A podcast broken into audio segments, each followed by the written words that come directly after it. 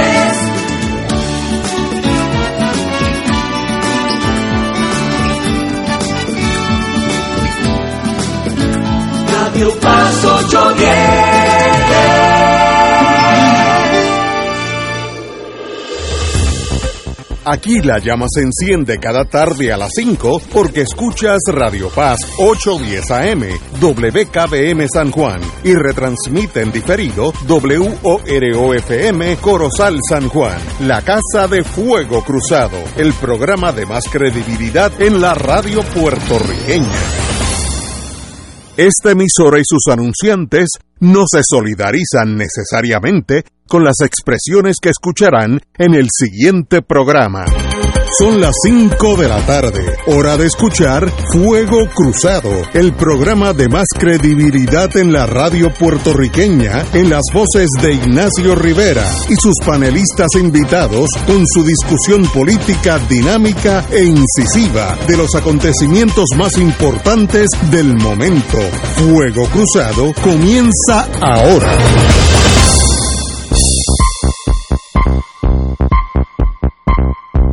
Muy buenas tardes. Hoy es viernes, qué bueno que es viernes. It is Friday. Hoy es 15 o 16. 15, ¿no? 16. 16.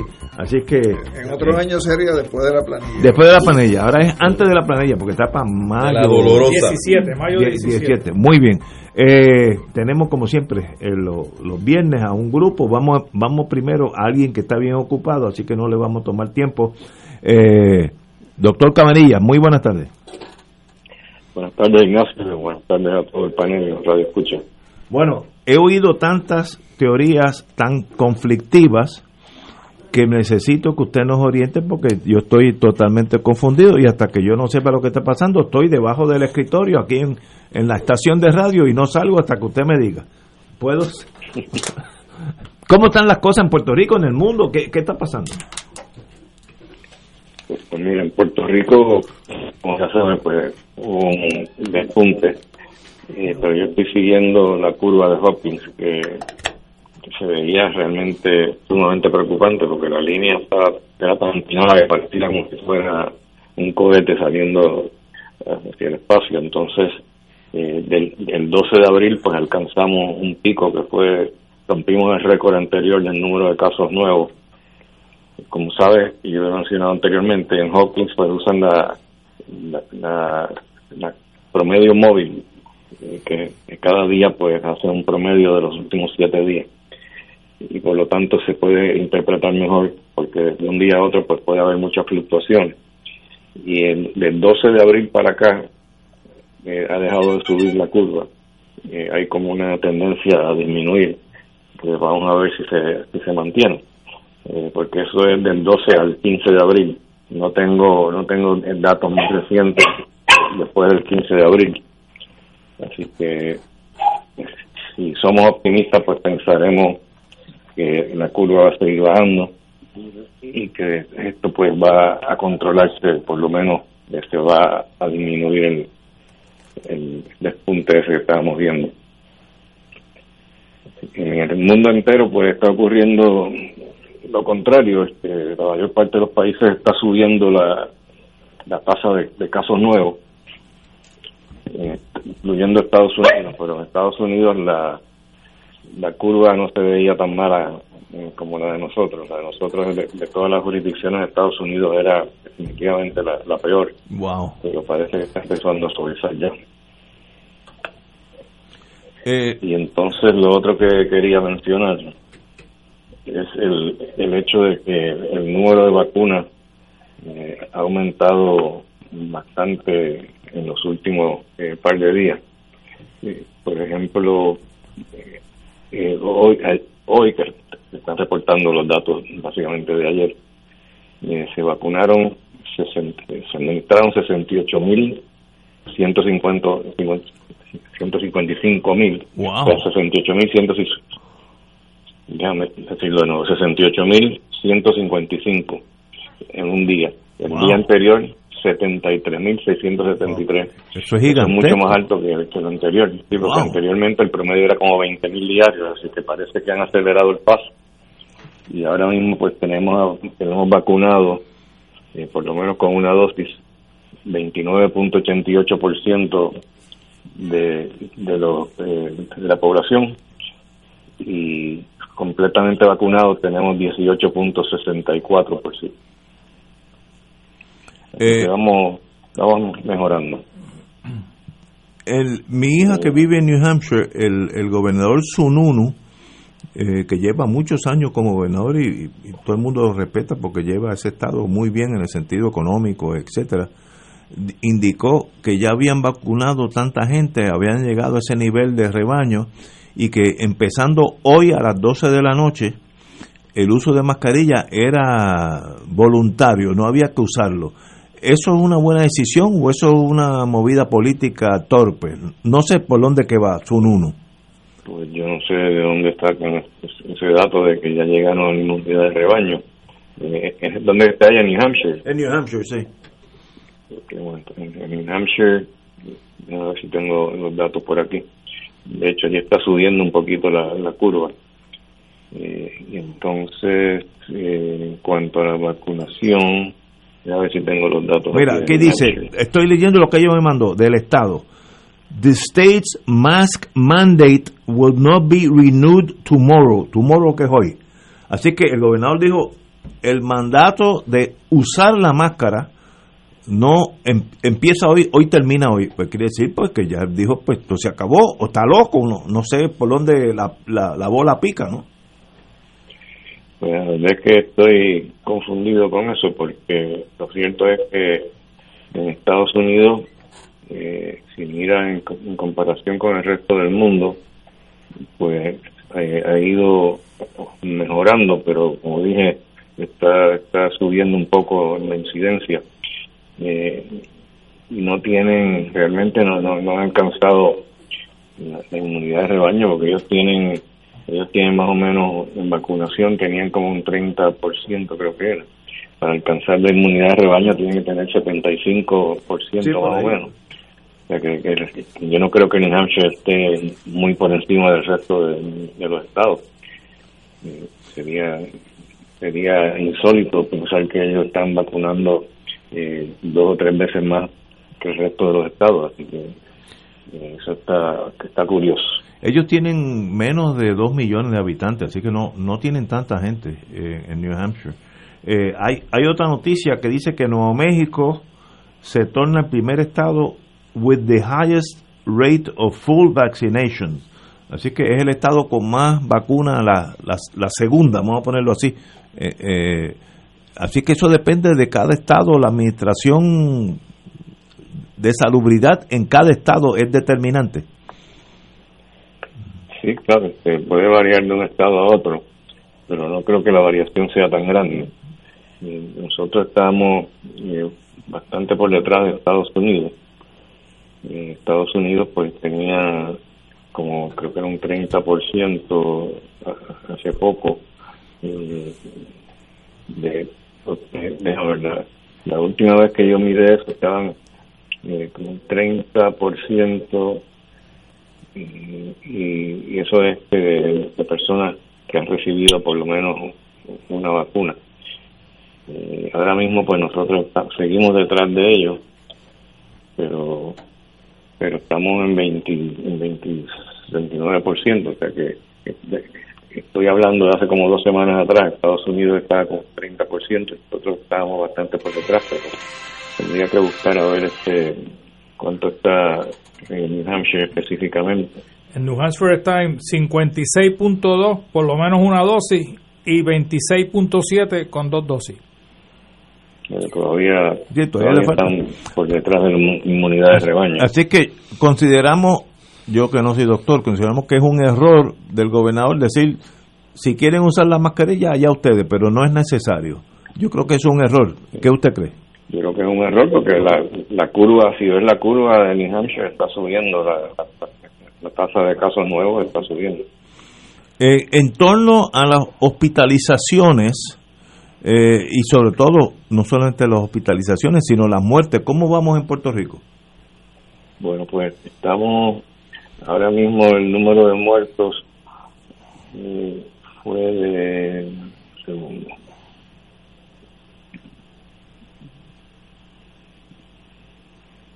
eh, tuvimos eh,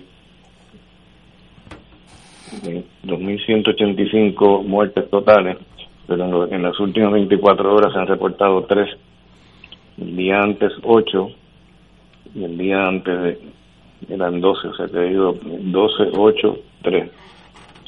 No sé si eso va a ser un- una tendencia que se va a mantener, pero, pero no, no, no estamos desesperadamente mal. Estamos más o menos lo que uno esperaría con el número de casos nuevos que hay en términos de las hospitalizaciones. Pues tenemos ahora mismo el porciento de camas ocupadas por pacientes con COVID en Estados Unidos es 11% y se ha mantenido por ahí entre 10 a 11% la última semana. Y eso, eso es en, la- en la- en las camas generales. En la unidad intensivo eh, tenemos un 25% de los, de los casos hospitalizados en unidad intensivo eh, que son COVID y tienen diagnóstico de COVID. Y eso sí que ha aumentado, eh, porque hace dos semanas atrás estaba en 11% de ocupación de, de intensivo y ahora mismo está en 25, o sea que Wow. se ha más que duplicado. En, te hizo- en Puerto Pero Rico. se ha mantenido por ahí, En Puerto Rico estamos hablando. en Puerto Rico, en todo Wow, Puerto Rico. más del doble. Sí, sí, definitivamente. Te- te- tengo una pregunta. Me, me han hecho varias personas en el- mi condominio. Me dicen, mire, yo, yo ya me vacuné. Ahora, tengo miedo de estar saliendo por ahí. Si me da, me, me da otra de las variantes del COVID, ¿es lo mismo que antes o es menor? Eh, en términos generales, esta cosa nunca se puede decir absolutamente.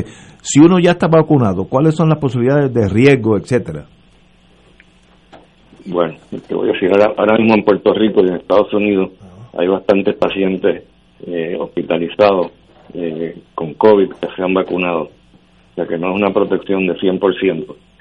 Eh, se supone que sea 100% en contra de enfermedad eh, severa o letal en el estudio que se hizo, en, o en los dos estudios que se hicieron, de Moderna y Pfizer. Pero esos son datos eh, que no son datos de la vida reales. En otras palabras, esos casos, esos estudios que se hacen, pues no no, no ponen eh, pacientes, por ejemplo, que están inmunosuprimidos, eh, no ponen eh, pacientes eh, que están mórbidamente obesos y que están bien enfermos, que tienen mucha mucha comorbilidad. Así que lo que vemos ahí, pues no necesariamente es lo que se va a ver cuando uno va a la vida real.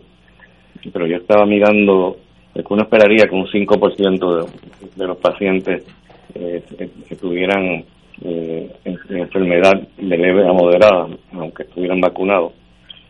Y lo que se ha reportado eh, en, en menos que eso, pero lo que sí preocupa algo son los casos eh, que están hospitalizados, inclusive algunos que están intubados, aún habiendo sido vacunados. Y esos son los que el gobierno ahora pues va a tener que prestar más atención para determinar si hay cepas resistentes que sean responsables de esas infecciones o si será que el paciente como tal eh, es un paciente eh, inmunosuprimido o tiene alguna condición eh, que a pesar de que hagan anticuerpos en contra del virus, eh, todavía son capaces de, Eso está por determinarse. Ahora mismo el asunto de las cepas resistentes está en el aire, porque sabemos que, que hay algunas que son eh, menos sensibles a algunas vacunas que otras, pero no hay, hasta ahora no hay ningún caso que se haya determinado que es totalmente resistente a las vacunas. O sea, las que, las que sí son resistentes son parcialmente resistentes, las que todavía la persona puede infectarse, pero usualmente no, no, se, no se infecta enfermedad muy severa. Y eso está todavía por verse, qué es lo que, qué es lo que va a pasar con esas cepas. La Entonces, británica sabemos con seguridad que, que la vacuna funciona, eso no es ningún problema. Lo que me preocupa un poco son las surafricanas y la brasileñas. Y entonces hay algunos, algunas que son dobles mutantes que tienen, tienen más, de, más de una mutación. Hay híbridos, por ejemplo, de, de California eh, con, con la de Sudáfrica, eh, que- tienen dos mutaciones. Entonces está la de Nueva York también. Están surgiendo diferentes mutaciones en los estados. Todavía no tenemos una cepa mu- mutante boricua y espero que no la tengamos. y, y la solución es continuar vacunando a todo el mundo. Eh, Eso es por donde. Absolutamente. Ok, esa es la solución. Bueno, es, no es que sea la solución completa. Yo creo que tenemos que seguir comportándonos, eh, la- siguiendo las reglas del distanciamiento social, eh, evitar este eh, no usar, usar usar mascarilla todo el tiempo mientras estés en público y lavarte las manos. O sea, tenemos que seguir observando esas reglas porque eso te protege de, de cualquier infección con la con la, con la mutante que son resistentes, por lo menos parcialmente resistentes a la vacuna. Así que eso no, el hecho de que estemos vacunados no quiere decir que ya esté todo resuelto, ¿no? Veo. Bueno, compañero Alejandro. Doctor, buen, buen día. Eh, quería hacerle la siguiente pregunta. Nosotros hemos conversado aquí en el programa sobre el desarrollo que está habiendo en Cuba sobre vacunas y hemos hablado de la Soberana 1, de la Soberana 2, pero en el periódico El País de hace tres días sale una noticia de que hay otra vacuna que se está desarrollando y que entraría en la fase experimental final, que se llama Abdala, donde también se menciona que hay un acuerdo entre Cuba y Venezuela para también desarrollar esa vacuna en Venezuela eh, y que ya los cubanos fueron, inspeccionaron el área donde se va a estar produciendo para que tuviera unas condiciones análogas a los laboratorios donde se trabaja esto en Cuba. ¿Qué, qué información usted tiene, si alguna, de esa vacuna que nos pueda dar orientación eh, como parte de lo que uno observa, ¿no? De una competencia en la producción de este medicamento a escala global. Lo que te puedo decir es que la última vez que, que hablamos, pues me preguntaron por la vacuna soberana y lo que averigué fue que la, Soberana 1 eh, la descartaron, la Soberana 2 ahora mismo está en ensayos clínicos, o sea todavía están reclutando pacientes y no tienen resultados todavía, así que la Soberana 2 todavía no sabemos eh, si es una vacuna efectiva o no. Hay esperanza de que sea mucho más efectiva que la Soberana 1 y la que van a hacer en Venezuela no sé si va a ser la misma la Soberana 2. No, no, es Abdala, que, que, se está produciendo en otro centro de investigación de biotecnología en Cuba y parece que está también en la misma etapa que la Soberana 2, lo único que ya hay un okay. consorcio establecido de Cuba con Venezuela para producir también eh, la vacuna Abdala o Abdala eh, en, en Venezuela. De hecho, ese es un nombre okay. que viene de un escrito de Martí este, y que se usa mucho por parte de los cubanos. Mm, ok. Com compañero, ¿y ellos? Sí, yo, yo, era una pregunta, doctor, buenas tardes, Edgardo Román, saludo. Eh, sabemos que, que la primera ola de vacunados son los mayores de 65, luego de 60, ya está la población. ¿Cuál, cuál ha sido el resultado de, digamos, de, de hospitalizaciones y muertes en ese grupo de adultos mayores? La, la vacuna, la generalización de la vacuna, el, el, uso intensivo de la vacuna en ese sector, ¿significó una reducción de muertes en, en ese grupo?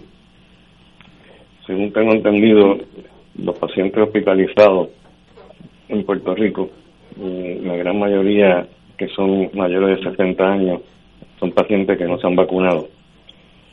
No es que todos sean así, porque como dije ahorita, hay algunos pacientes también eh, que se han vacunado eh, pero que sean infectados, pero que puede tener alguna alguna explicación, puede que sean cepas resistentes, eso es lo que, que queda por investigarse bien. El gobierno, hay que darle crédito, que está haciendo un esfuerzo por secuenciar todos esos virus. La secuenciación de un virus no es una cosa que es de rutina, esto tarda como 10 días y se está haciendo en, la Escuela de Medicina de Ponce y también el Dengue Branch del CDC de Puerto Rico. Porque ellos están tratando de, de determinar eh, cuáles son los casos eh, que se pueden que, se, que se infectaron eh, debido a que, que aunque a pesar de que estaban vacunados eh, con todo eso se enfermaron están tratando de determinar si esos son cepas resistentes eso es, eso es bien importante determinarlo obviamente lo otro que es importante también es determinar con cuál es la frecuencia o la prevalencia de, esas mutaciones, de estas cepas resistentes o cepas variantes en Puerto Rico, eso no lo sabemos. Sabemos ya que tenemos aquí todas, tenemos todas las cepas variantes, las tenemos en Puerto Rico ya. La, la británica, la surafricana y la brasileña. Eh, pero no sabemos eh, con qué frecuencia eh, ocurre eso. Porque en Estados Unidos ya se sabe, por ejemplo, que la cepa prevalente en todo el país de Estados Unidos es la cepa británica. Ya, ya, esa pues dominó por completo el panorama. Y en Puerto Rico, pues, como tenemos tanta comunicación con Estados Unidos, pues seguramente también tenemos la, británica también, lo cual también explicaría en parte el brote este que ha habido, ¿no? Porque es una cepa más contagiosa. Así que eso podría explicar en parte el brote que tenemos. Wow. Yello. Sí, buenas tardes, doctor. Este, Ayer el gobernador enmendó la orden ejecutiva para hacer más restrictivo eh, las actividades en Puerto Rico, particularmente en las áreas cerradas. La pregunta es si usted cree que eso es suficiente o debió haber tomado alguna medida adicional.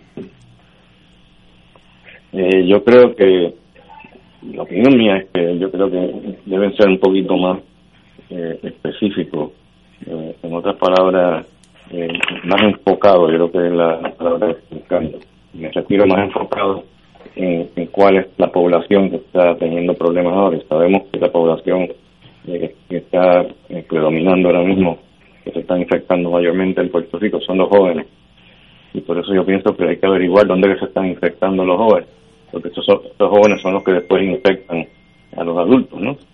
Eh, he oído varias versiones de que eh, la doctora Fabiola dijo hoy que, o ayer, creo que dijo que, los eh, sitios de infectar, donde está infectando mayormente son las áreas cerradas, incluyendo los centros de trabajo y los restaurantes. Ahora, no he visto la, eso publicado, qué metodología se usó para, para determinar eso yo pienso que los restaurantes no es que no puedan ser un foco de infección, obviamente que lo pueden ser, pero si el grupo mayoritario ahora mismo es el de, jóvenes de 20 a 29 y de 10 a 19 años, pues entonces me extrañaría que fuera una, parte importante de los contagios adquiridos en, los restaurantes, porque como dije anteriormente, los muchachos jóvenes no usualmente no van a los restaurantes tradicionales va mayormente a los chinchorros, piñones, etcétera. Y ya la, la orden la orden nueva de, de Pierluisi pues mandó a cerrar también los chinchorros y las playas. Me parece que, es buena idea.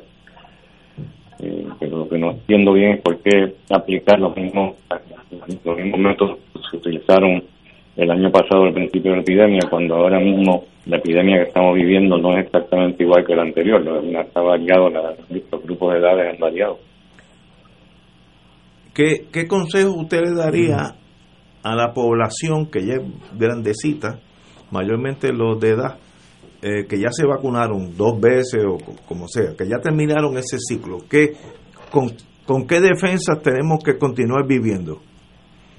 Bueno, debemos seguir usando mascarillas, eh, en parte para proteger a los demás, porque la, vacuna eh, no te protege totalmente de infección asintomática te protege de infección sintomática en gran parte, pero pero no te no te garantiza que tú no puedas estar eh, portando el virus y pegándoselo a otras personas, así que se debe seguir usando la mascarilla y además el usarlo pues también te puede ayudar a, proteger de las cepas variantes. Yo creo que eh, mientras estés reuniéndote con otras personas que están vacunadas, pues el riesgo no es tan grande.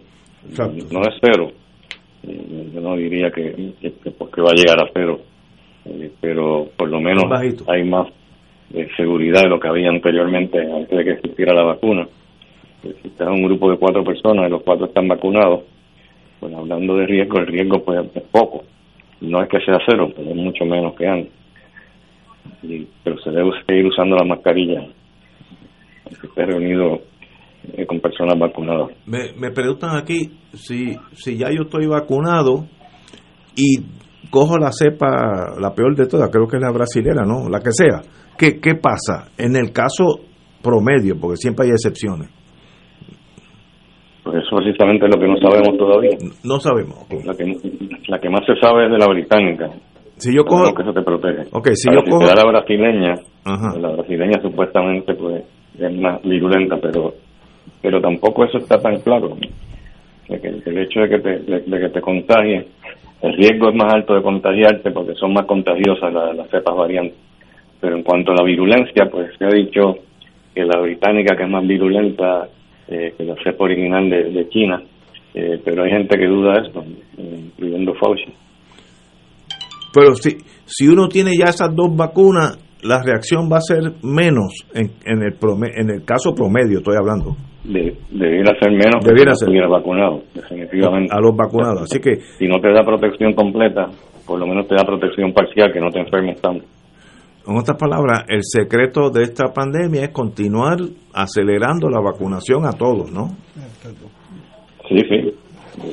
Y especialmente ya que están vacunando los, los, jóvenes sobre 16 años, eh, que es un grupo de edad que está contagiándose frecuentemente, pues yo creo que es importantísimo tratar de, de, aumentar la vacunación en ese grupo de edad, eh, tratar de hacer alguna campaña donde le lleguemos a los muchachos jóvenes eh, que puedan entonces entusiasmarse con, con, vacunarse. Eh, doctor, yo me imagino que usted ha estado tantos años en ese mundo de vacunar gente, etcétera.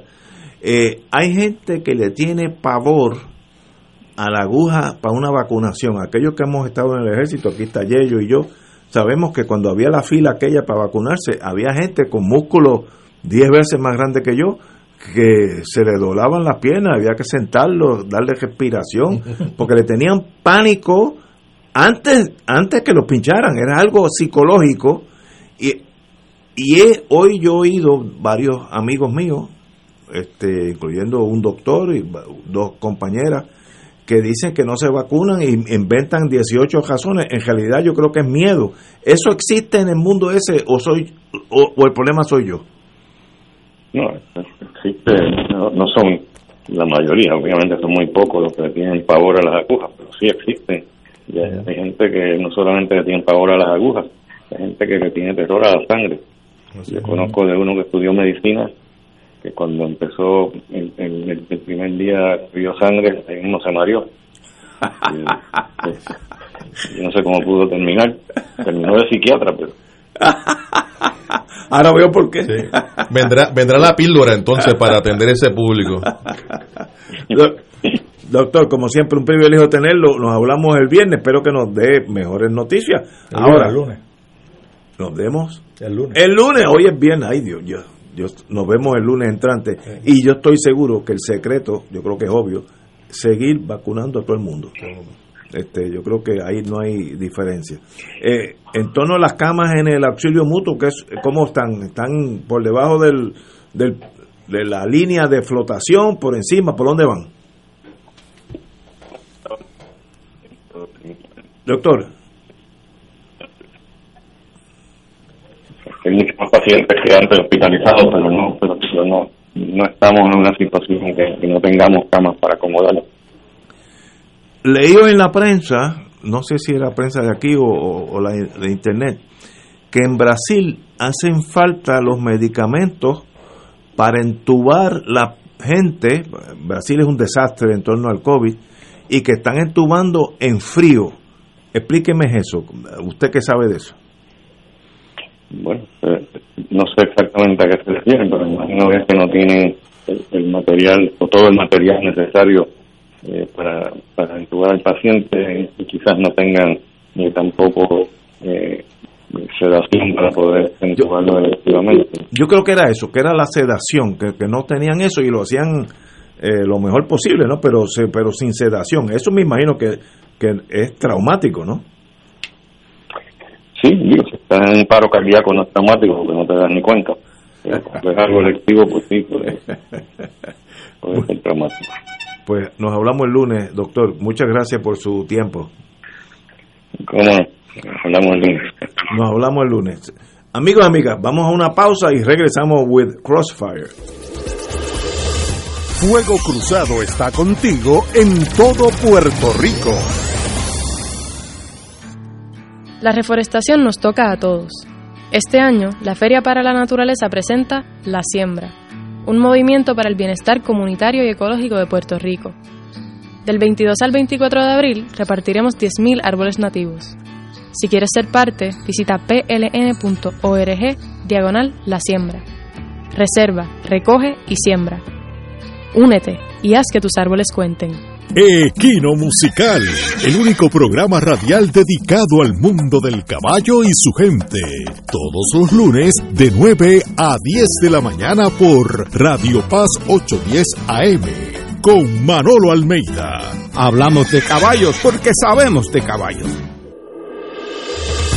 Fuego Cruzado, el programa de más credibilidad en la radio puertorriqueña, es ahora la tribuna abierta de análisis noticioso, con diversas perspectivas que exploran el trasfondo de lo que acontece a diario y cómo nos afecta. Escucha Ignacio Rivera y sus panelistas invitados de lunes a viernes en Fuego Cruzado en transmisión diferida a las 10 de la noche por Oro 92.5 FM. Fanático del deporte, la mejor información y el mejor análisis lo escuchas los sábados a las 2 de la tarde por Impacto Deportivo con Javier Sabat y el más completo elenco en deportes por Radio Paz 810 AM y en las redes sociales Facebook, Impacto Deportivo, Radio PR, Twitter e Instagram, Impacto underscore Deport.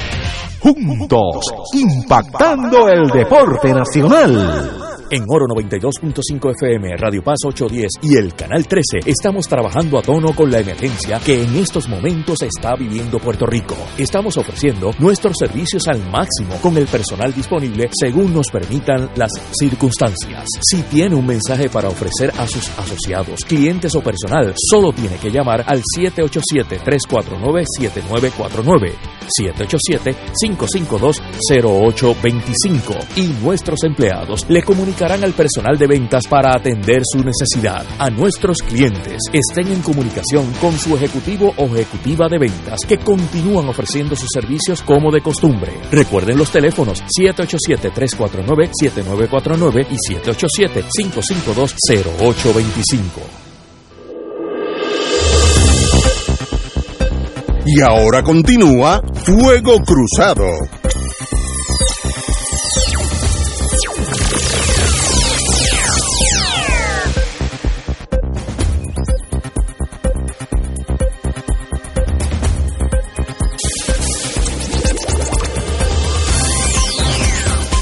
Cambiar el tema, tenemos que hablar de la Junta del Estatus. Eh, en la prensa de hoy, en el vocero, página 16, sale, eh, escasean los fármacos para intubar a pacientes en Brasil por, en torno a la pandemia. Así que en vez de estar este sedativo, creo que fue lo que dijo el doctor, eh, algo un calmante para que uno no sienta. En Brasil lo están haciendo a lo macho, pero como tiene es una decisión fácil, o, o lo hacen o te mueres, pues hay que hacerlo. Pero esto no, me imagino que será un trauma emocional para la persona severo. A mí no me gustaría estar ahí. Ahora, este fue el presidente Bolsonaro que dijo: esto es una sanganá y los brasileros nos sobreponemos a todos, se morirán algunos, los que sobrevivan seguiremos siendo brasileros. De, de la misma manera que tú tenías la esperanza de que Trump se fuera, Oye, sí. yo tengo la esperanza de que Bolsonaro también se vaya y que tenga la posibilidad de regresar a la presidencia de Brasil Lula, que ya le certificó el tribunal que puede hacerlo.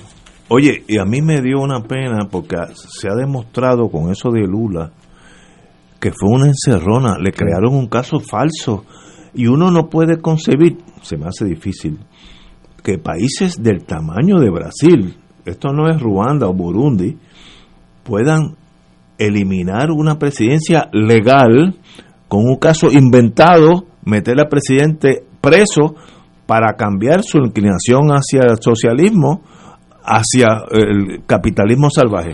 Se me hace difícil y eso pasó. No, no estamos hablando algo eh, de libros de Guinness, no, estamos hablando que eso pasó. Y fue y, y qué tragedia. Lo mismo con, Con Rousseff. con Dalia, con Dalia, Dalia, ¿cómo se Rousseff. llamaba ella? Rousseff, Dime a José. Rousseff, sí. Lo hicieron con ella. Y, Dilma, Dilma. Dilma, y-. Y, y con, con consentimiento del juez también. El Sí, juez- sí, el juez estaba comprado. involucrado t- Sí, en toda pero- la conspiración. Pero uno dice, bueno, eso sí que es tercer mundo, de verdad, eso no es... Que, fabricar casos. el- no, no, no. Fabricar un caso al presidente de la República, no está hablando a Chencho Pérez. Es que yo recuerdo cuando acusaron a la exgobernadora que ya habló de que en Puerto Rico se podían fabricar. El, FEI el FEI Bueno, fabricaba ella. casos. Sí, bueno, Eh, ya lo dijo de ella. sí. Pero eso, mi- mientras haya seres humanos, el sistema es imperfecto. Me acuerdo hace como cinco años, yo intervine de lejito encajetaron la división de drogas o la sección de drogas de Mayagüez casi completa. Completa, sí. Porque se estaban- eso a nivel del ser humano, a un nivel bajo, pues existe y existirá. Pero yo nunca había oído de un sistema, usar el sistema judicial de Brasil Claro. para derrocar un gobierno lícito con un caso falsificado. Eso sencillamente aprendí eso con Ignacio Lula da Silva. Y cualquier persona que se llame Ignacio merece la mejor consideración. la mejor consideración. De- de- desde aquel que era de Loyola. No, ese es Ignacio. Ignacio, sí, sí, se brincó la G. Oye, y, y tú sabes que mucha gente, en el bueno, los que practican derecho criminal, escriben aquí Ignacio sin la E. Los muchachos que tienen poca educación escriben, y tal vez que esas son las raíces originales, Ignacio. y, y ahora que mencionas el derecho criminal o penal y, y la, la facilidad, la, la posibilidad de que el sistema judicial por- com- cometa errores serios, eh, ese es uno de los fundamentos que ha prevalecido a nivel internacional para eh, abolir la pena de muerte, precisamente, porque en, el- en ese caso la pena sería irrevocable, pues después que tú le quites la vida a una persona, pues no, no vuelve, eh, y ciertamente ha habido cantidad de casos de esa naturaleza que son aún más serios, eh, en donde se ha demostrado que fueron casos fabricados o que fueron el producto del racismo o el discrimen de, de un jurado, sobre todo en Estados Unidos. Yo creo que Estados Unidos de los países, y China, de los pocos países que todavía la pena de muerte es Sí. casi diaria. El estado de, de Texas ejecuta más gente que la mitad del mundo entero. En, en el- en- en este hemisferio es el único país que lo hace, Bueno. pero quiero darte un dato, Estados Unidos lleva ya dos años consecutivos donde hay una reducción en las ejecuciones. Sí, qué bueno, sí, qué bueno. sí, y de hecho se están reduciendo a no solamente a unos estados, a unos lugares en específico, no, no solamente es, es, es Texas, es el área, por ejemplo, de Houston. Eh, está más, más en un área focal, digamos, en diferentes lugares. Bueno, al extremo de que recientemente Virginia, que no era exactamente un estado liberal, Sí. abolió la pena de muerte. Sí, pero y cuando Trump iba a salir de la presidencia, aumentó el paso Así es. para matar gente. Sí, sí, pero eso, eso es el único, la única persona que de verdad se me hacía difícil venir al programa y analizar nada del presidente era Trump. Y a mí se me hacía difícil porque era una cosa tan traumática para mí.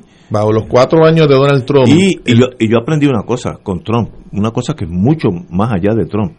Lo frágil que es la democracia en cualquier país. Cualquier país puede caer en una democracia con la mayoría de votos, con la mayoría, como Hitler. Yo pensaba que Hitler pues, es una aberración de los alemanes, los alemanes son medios locos. No, no, no.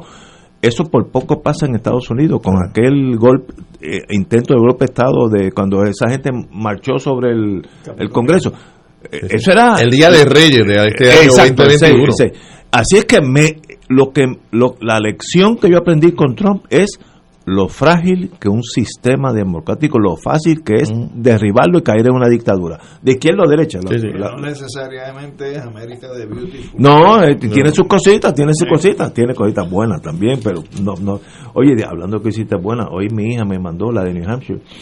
Una clase de Nevada está cayendo, abril 15 en New Hampshire. Dice, apúntame para Puerto Rico, cuando la Con nieve razón le- el aeropuerto está lleno, ¿no? Acá. cuando la nieve le llega a, la ventana, cuatro pies, es, es tiempo de irse. Oye, y ya pensaba que se había acabado el invierno, ¿no? Regresó el Pero invierno. En Nueva York suspendieron un juego de pelota.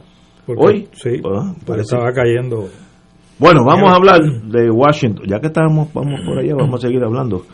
Cancelada la segunda vista sobre el estatus. Pero no aprobaron la legislación ya. No, no, espérate. Este, iba a ser aprobada, pero... Yo pensaba que eso lo habían aprobado ya. Digo aquí, quiero decirte, que el único inocente aquí soy yo. Así que, obviamente, tú lo estás diciendo como chisme. Nadie se sorprende por eso. Pero hay que analizar primero qué pasó ayer. Ayer varios deponentes, entre ellos la profesora Ponza Kraus, algo por el estilo, que es la hija del ex licenciado Francisco Ponza Feliu, ¿te acuerdas? Eh, de esa nena yo las vi nacer y siempre fueron inteligentes y ahora es profesora de la Universidad de Colombia. Colombia, de Derecho Constitucional, de primera línea. Y depusieron eh, todo lo que tenían que poder- deponer, no en el sentido clásico que fueron allí y se sentaron ante los legisladores, sino por Zoom, que, que nunca tiene el mismo efecto, para mí, anyway. Eh, y pues al fin de ese día analizamos todo, nos, ah, nos, nos pusimos ya la meta del próximo martes, pero al otro día el representante Grijalva dijo se posponen sin día, sin, sin día eh, estas vistas, así que yo creo que esas vistas llegaron a su fin. Lo, lo interesante sería analizar qué está pasando y qué pasó para la posposición de las vistas. Alejandro. Mira, yo creo que la razón aparente, que es la que se ha estado argumentando, empezando por la comisionada residente, me luce que está muy lejos de lo que pueda ser la razón real. Porque la comisionada residente dijo ella? dice que lo que descarriló que se haga en otras vistas es eh, el gran éxito que hubo eh, la, en la ponencia de esta doctora Ponza Kraus, que habló a nombre de 50 profesores y expertos en Derecho Constitucional. Y la premisa de Jennifer es que eso fue tan y tan demoledor y tan y tan contundente Ah, que, realmente, que realmente le rompió el esquema de lo que Grijalva quería hacer. Y acuérdate que hay una diferencia entre lo que es la posición de Jennifer como republicana y Grijalva como demócrata. Y hay también la discusión que va de la mano aparejada con lo que es el proyecto de Nidia Velázquez y Alexandra Ocasio. Por lo tanto, lo que Jennifer está diciendo es, le rompimos las patas a cualquier intento que pueda venir de Grijalva de adelantar la agenda de Nidia Velázquez y de Alexandria Ocasio. Por tanto- lo que pasa es que a mí, para mí eso es como un argumento demasiado jupestre, porque no me parece que eso sea la estructura lógica que uno debería deducir de qué fue lo que pasó. Evidentemente no se han dado razones y las razones pueden ser pues buscar un espacio entre una vista y otra para venir entonces en una segunda vuelta quizás con mejor preparación para poder traer sus argumentos, quizás buscar mayores endosos a la propuesta de Nidia Velázquez eh, y de Alexandria Ocasio, o también un, un elemento que uno podría pensar es que sencillamente Grijalva dijo que en lugar de estar debatiendo eso entre nosotros, para dar señales que estamos divididos o que están divididos en Washington, sencillamente abrirle el camino a Washington para que Washington tome la iniciativa que vaya a tomar. Así que me, me parece que, que antes de estar concluyendo, como hace Jennifer, qué fue lo que pasó, pues eso hay que darle todavía un espacio de desarrollo y de reflexión mayor eh, para ver qué es lo que está realmente pasando.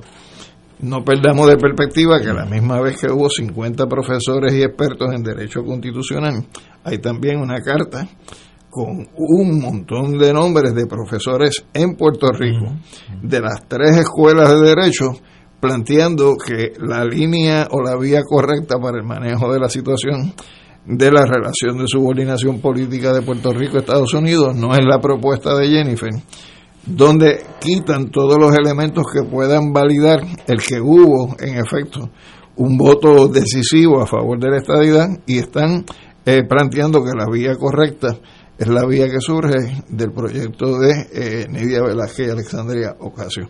Así que eh, todavía creo que es muy, muy temprano para cantar victoria, en el caso de Jennifer y el grupo republicano. Compañero. Yo, yo pienso, cuando se radican ambos proyectos, con una diferencia de varias semanas, uno tendría cerca de 50 endosos y el otro tenía 75. El, de- el, el, el proyecto de la De NIDA tenía 70 y tantos eh, representantes eh, coauspiciando, coauspiciando el, el, mismo. Eh, uno era estrictamente de anexión, el otro habría la posibilidad de que inclusive se considerara la, la alternativa de la anexión junto con otras opciones, excepto el Estado Libre Asociado, que en ambos quedaría, quedaría fuera. ¿Qué pasó en la vista? Bueno, pasó lo que ha pasado tradicionalmente en las vistas relacionadas sobre Puerto Rico. De hecho, en la mayoría de los casos ni siquiera hay vista. Eh, se da una vista, muy corteses las personas que reciben la información, unas preguntas, algunos comentarios. Algunos legisladores lo que hicieron fue felicitar y saludar a, al gobernador de Puerto Rico. Nada más esa fue su gran aportación a la, a la, a la, a la vista. Eh, yo, en el día de, de, de ayer o en estos días, en la misma Cámara de Representantes, el mismo cuerpo, eh, había manejado un tema similar, el tema de la estadidad para Washington DC. Y, la analogía es importante, la comparación es importante porque uno se da cuenta cuando hay interés cuando realmente hay, se cuenta con los votos, cuando hay un estímulo, un deseo, una voluntad de hacer cosas en el plano político, la cosa discurre. En el caso de la estadidad para Washington, en la Cámara discurrió, se, se movió con una velocidad importante. En el caso de Puerto Rico, este es el séptimo proyecto que se presenta el séptimo proyecto en los pasados años. Yo creo que, que, el problema no es tanto las excusas, las razones, los motivos inmediatos que se tengan para posponer la, la, la segunda vista. Eh, la realidad es que yo no veo un entusiasmo, un deseo particular en, en, en términos no, de Nidia Velázquez o de la o de la comisionada residenta que yo pues le tengo que reconocer que sí tiene mucho deseo de que esto se mueva. Eh, pero en términos generales en el Congreso de los Estados Unidos yo no veo un entusiasmo particular sobre mover el tema del estatus de Puerto Rico la relación de subordinación hacia ninguna otra dirección. Eso podría explicar más fácilmente qué es lo que está sucediendo Mire, Ignacio, yo, yo no sé cuál será la razón, eh, me podría poner a especular eh, varias razones para suspenderle, entre ellas el hecho de que quizás Grijalva, teniendo la buena fe y la buena intención de querer discutir los dos proyectos a la vez, eh, quizás después de la vista realizó que quizás era una mala idea. y quizás veremos en el futuro que haya una vista para cada proyecto y así no, no tienes la competencia que tú veías en el día de ayer o en el día de la vista entre las partes tirándole al proyecto del que tú no apoyabas y, abogando por el proyecto que tú apoyabas. Eh, y esa carta que menciona Alejandro, la de los 47 profesores, a mí yo, yo nada, no, no le vi nada de contundente a esa carta, al revés me hubiera dado vergüenza haber firmado la carta, eh, porque no dicen, eh, se quedan con una media verdad y no dicen las verdades completas. Lo mismo pasó con varias preguntas y contestaciones de congresistas y de testimonios. La, la misma señora Ponza, después que dijo lo que dijo en la carta, admitió en, la, en su, una contestación que le daba a un miembro que había hecho una pregunta de que sí, que la libre asociación era una opción muy viable bajo la constitución de los Estados Unidos cuando la carta dice que no. Eh, aunque ella dice que es una modalidad de independencia, yo pues no acepto que es una modalidad de la independencia. Y lo mismo pasó con el señor Soto. El señor Soto en su en sus expresiones eh, decía que no ameritaba que estuviese la libre asociación en la papeleta. Bueno, eso no es una decisión de dar en Soto, eso es una decisión de los puertorriqueños. Eh, y me extraña que estén hablando de esa manera cuando Estados Unidos ha firmado y ratificado tres compactos o pactos de libre asociación con los países eh, en, la, en el Pacífico, con Palau, con las, las Islas Marshall y con Micronesia. Así que es posible que, que el señor Grijalva lo que esté simplemente volviendo a, a, enrollar para volver a tirar posiblemente en un futuro inmediato. Eh, y la decisión, fíjate, la decisión de, de suspender la vista fue ayer tarde en la tarde. Y, te lo digo porque yo he estado en comunicación con la comisión, porque pedimos un turno para, para testificar. Eh, y eh, la oficina de Grijalva me dijo, we will tell you in the afternoon, te, decimos esta tarde si te vamos a conceder el turno o no. Eh, y de momento, por la tarde, como a las 5 de la tarde, me entero que habían suspendido la, la vista. Eh, así que no te extrañe que las próximas vistas sean por separada y así no haya competencia y tú puedes quizás digerir mejor los miembros, digerir mejor lo que está diciendo un proyecto lo que está diciendo los otros. Lo otro que viste en la vista es que viste miembros, como dijo el compañero, que no tenían ningún interés en el asunto, porque eso de, coger los cinco minutos que te dan para dárselos a, y, y concedérselos a Jennifer o concedérselos a Nidia, pues eso demuestra que primero que, no tienes interés y segundo que quizás no entiende lo que está lo que está en, cada uno de los proyectos. Eh, y da desafortunadamente el Congreso evoluciona todos los dos años y no tenemos una memoria institucional sobre lo que sucedió en los proyectos en el pasado sobre el estatus de Puerto Rico porque las memorias institucionales en el Congreso usualmente son las comisiones.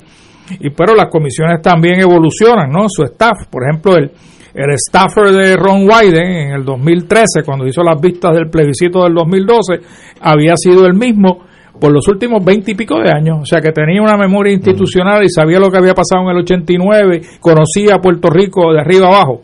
Esto no ocurre en la Cámara y no, y no va a ocurrir en el Senado, menos en el Senado, donde tenemos un presidente de comisión que se llama Joe Manchin, que es la primera vez que brega con Puerto Rico, porque desafortunadamente el asunto de los, los asuntos de Puerto Rico lo ponen en la jurisdicción de una comisión cuyos congresistas van allí con el interés de bregar con los recursos naturales. Y tú ves que el que ponen allí es el de Hawái, y ponen el de Wyoming, y ponen, porque el interés primordial de ellos no es Puerto Rico. Cuando llegan ahí se enteran que tienen que bregar con Puerto Rico y dicen, ah, caramba. Eh, Pero es que, es que yo estoy de acuerdo contigo. Si miras al imperio de los Estados Unidos, Puerto Rico es casi una coma en ese, en ese libro.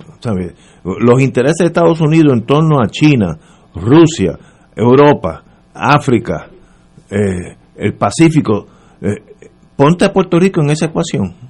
Un, una isla que no le da problema, aquí no hay insurrección, aquí no hay problema, es un mercado cautivo, tiene un monopolio de, de las líneas navieras. ¿Para qué tocarlo? Piensa como americano, no piensa como puertorriqueño, piensa como americano. Sí, sí, déjalo quieto. Si tú fueras de Wyoming, ¿tú tienes algo que te empuje a bregar con Puerto Rico? Nada. nada. estoy de acuerdo contigo. Que, es la verdad. Después del 2012, del plebiscito del 2012, ALAC, que era la organización que yo representaba en aquel entonces, que fuimos los representantes oficiales del ELA Soberano, porque el Partido Popular no quiso coger esa opción. Nosotros fuimos a Washington, nos reunimos con la señora Pelosi, con su chief of staff, y una de las recomendaciones que le dimos, de hecho que lo veo que lo recoge en el proyecto de Nidia, yo creo que es muy bien, que esa comisión bilateral que propone Nidia Velázquez y Alexandre Ocasio en el proyecto de ella, es que los representantes y congresistas que vayan a ser nombrados tienen que tener una representación puertorriqueña grande en su distrito. Nosotros le dijimos, el, el problema grande que usted tiene, señora Pelosi, para atender el asunto de Puerto Rico es que se lo está dando, poniendo en las manos a congresistas que no tienen ningún interés en la isla de Puerto Rico. De hecho, eso, ese dato que trae eh, Yello eh, se incorpora en el tercer proyecto que suscribe Nidia, porque en el 2006 no estaba, no estaba en el 2020 y es en este proyecto que se señala que consultando el censo se tiene que buscar distritos o estados donde haya una alta participación eh, y población de, origen puertorriqueño a la hora de hacer la Pero es interesante que los cooficiadores eh, que se recogen en, en, ambos proyectos, hay una cantidad importante de ellos que vienen de la Florida y otro de Nueva York. Y, es notable el trabajo que hizo eh, Soto allá en Florida, porque los que trajo de la Florida favorecen ese proyecto, pero los de Nueva York están con el de Nidia eh, Velázquez. Eh, o sea que en ese sentido ya, ya hay por lo menos en, coautoría eh, representantes de lugares que nosotros nos consta que tienen una, una población puertorriqueña importante como sería Florida y como sería Nueva York, faltaría otros lugares que ciertamente hay que incorporar. Pienso que Texas, por ejemplo, área de, San Antonio, se ha mudado mucho puertorriqueño para allá, eh, entre otros, entre otros lugares. De hecho, en, todavía el proyecto le falta más elaboración en lo que tiene que ver con la participación de lo que ellos llaman en el propio proyecto la diáspora puertorriqueña, porque todavía no ha habido una propuesta de cómo se representaría esa diáspora en la selección de los delegados que podrían participar en una asamblea de estatus. Y eso nos corresponde hacerlo desde acá, desde Puerto Rico, porque eso no lo van a hacer desde allá. Correcto. Y entonces, en ese sentido, eh, incluso el proyecto que se sometió como proyecto de la Cámara número 5, que es el que sometió Tatito, que es la propuesta del colegio, esa es una de las insuficiencias que tiene la propuesta nuestra, porque en ese momento que nosotros la trabajamos, eh, buscamos un mecanismo de representación y participación de la diáspora bajo la categoría de que pueden votar los nacionales, pero no previmos eh, la importancia de que si van a estar votando también tengan eh, un nivel de participación eh, en lo que pudiera ser la asamblea de estatus. Y, y cuando compareció el colegio en esta ocasión a la vista pública en la comisión que está estudiando el proyecto de la Cámara 5, lo que le dijimos fue que no tiene que ser un calco pero que pusieran la mirada en un mecanismo que tiene la Constitución de la República Dominicana, que es que ellos crean tres eh, jurisdicciones o circunscripciones, que es como le llaman, de ultramar, una para Europa, una para América del Norte y Centroamérica y otra para eh, el Caribe y demás territorios, donde en los procesos electorales se selecciona un diputado de ultramar por cada una de esas circunscripciones y participa del Parlamento eh, dominicano. Así que se podría buscar un mecanismo eh, que no tiene que ser a base de tres, pueden ser más porque hay bastantes más, en, por lo menos en los Estados Unidos, para que se acomode eh, una participación en una futura Asamblea Constitucional de Estatus en Puerto Rico. Y de hecho, la diáspora, hay que reconocer que la diáspora puertorriqueña, Ignacio, y los que nos escuchan, ha sido instrumental en influenciar tanto a Nidia como a Alexandria para la rededicación del proyecto. Esto no responde necesariamente a los intereses en Puerto Rico. Nidia ha sido una aliada históricamente del Partido Popular eh, y yo te puedo decir porque yo era su compañero de trabajo. Eh, yo estaba en Prafa y ella estaba en Nueva York dirigiendo la oficina de Nueva York y ahí surge eh, un evento para inscribir y registrar electores en Nueva York que lo dirige ella, que se llamaba Atrévete. Eh, y de ahí es que surge el interés de Nidia, obviamente, de aspirar al Congreso. y con la ayuda de Hernández Colón y populares logramos que eh, lograra su escaño. Sin embargo, ya lleva tantos años ya en el Congreso, casi para 30, que ya esa ya ha podido romper el cóndulo umbilical y más que eh, su, su tutor principal falleció. entonces, los esos tutores, los, los, que siguieron detrás de su tutor principal, que era Hernández Colón, pues se han ido ahora en contra de ella, porque han declarado en contra de su proyecto. E inclusive en este programa han habido varios eh, declarándose en contra de ese proyecto, pero ella está muy consciente de lo que está pasando en Puerto Rico porque mantiene eh, su oído firme en la isla. Eh, así que yo creo que responder a, a, la diáspora es sumamente importante, como dice Alejandro, y dejarle una participación activa en el próximo paso que Puerto Rico tome con relación a su relación con Estados Unidos, la diáspora tiene que participar. En, ocasiones anteriores había, habíamos presenciado y escuchado de vista en diferentes proyectos. Eh, yo lo que no recuerdo es cuándo fue la última ocasión que una comisión del Congreso aprobó eh, o recomendó al Pleno del Congreso, en este caso de la Cámara de Representantes, la aprobación de un proyecto de ley que vaya dirigido a atender el tema del estatus. ¿Cuándo fue la última vez? ¿Habrá sido aquel proyecto de, Don Johnson en, los 90? No, el proyecto de Johnson, eh, que era el S del Senado 712, eh, terminó en comisión. Cuando hubo la votación en comisión, se hubo una comisión, básicamente los, los republicanos bloquearon el que procediera el markup del proyecto y fuera dirigido a la, a la, comisión de calendarios, que es la que determina qué, turno va a tomar en el hemiciclo. Así que estuvo cerca, pero no llegó. Eh, lo mismo sucedió con el proyecto de don Jaime, que había radicado en el 75, el HR eh, 1200 o 12000, no se me acuerdo exactamente, que era eh, dándole seguimiento al, al, al, al, plebiscito del 67.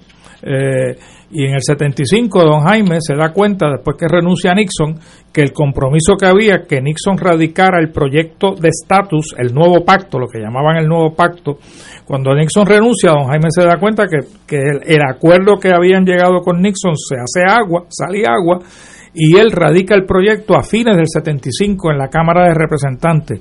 Y el proyecto tampoco sale de comisión o sea que desde la ley de relaciones federales no ha habido un proyecto de ley sobre el Estado de Puerto Rico, el estatus de Puerto Rico, que haya sido aprobado por una por una comisión de la Cámara de Representantes. Yo recuerdo, ¿no? y, yo te añado un criterio que hay que tener presente en eso que tú afirmas, Ricardo, que es que cuando ha habido movimiento en materia de ajuste o reajuste de la relación política entre Puerto Rico y Estados Unidos, es cuando hay una coincidencia, un punto de encuentro entre el Congreso como rama legislativa y el Ejecutivo de los Estados Unidos.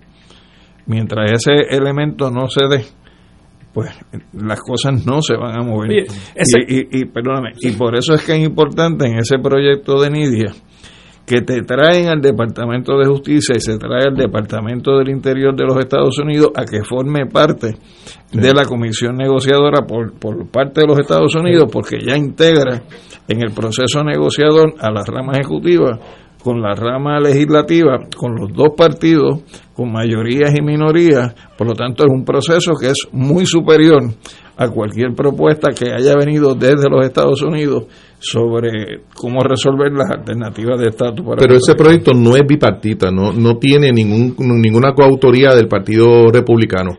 Bueno, el, en, otro Senado sí. En, el, en, la versión del Senado sí. Correcto. Y entonces, entonces lo otro es que aunque no sea bipartita, crea la estructura bipartita.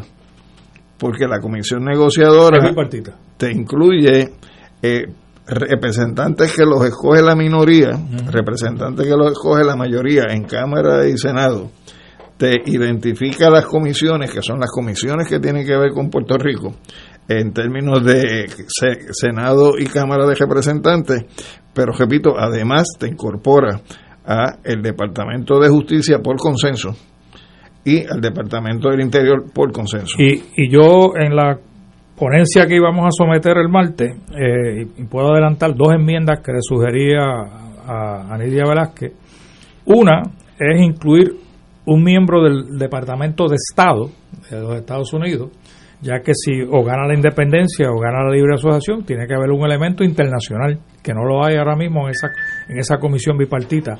El otro elemento que yo creo que es bien importante, hay que recordar que de ganar cualquiera fórmula que gane, el Ejecutivo tiene que estar envuelto. Y entonces se queda en el limbo el proyecto de Nidia al no darle un mandato al Ejecutivo para negociar con la fórmula reconocida y aprobada en el referéndum con Puerto Rico. Y eso yo creo que es crucial porque el Ejecutivo es el que negocia los tratados en el caso de que fuera una libre asociación. Continuamos con este tema, vamos a una pausa y regresamos eh, después de las seis. Fuego Cruzado está contigo en todo Puerto Rico. Aquí la llama se enciende cada tarde a las 5 porque escuchas Radio Paz 810 AM, WKBM San Juan y retransmite en diferido WOROFM Corozal San Juan, la Casa de Fuego Cruzado, el programa de más credibilidad en la radio puertorriqueña.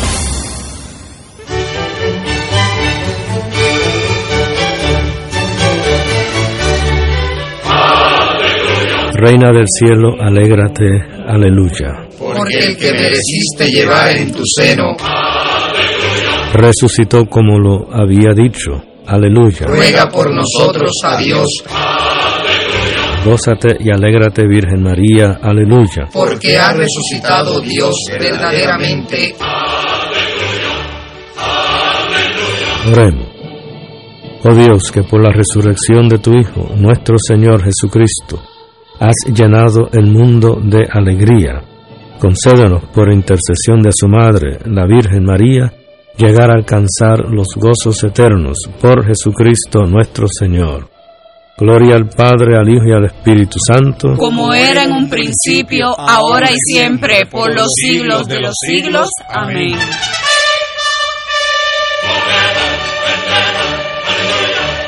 Un club rotario es casa de jóvenes y adultos de hombres y mujeres que comparten y viven los deseos de servir a los demás en un ambiente socialmente sano y productivo. Mensaje del Club Rotario de Río Piedras. Y ahora continúa Fuego Cruzado.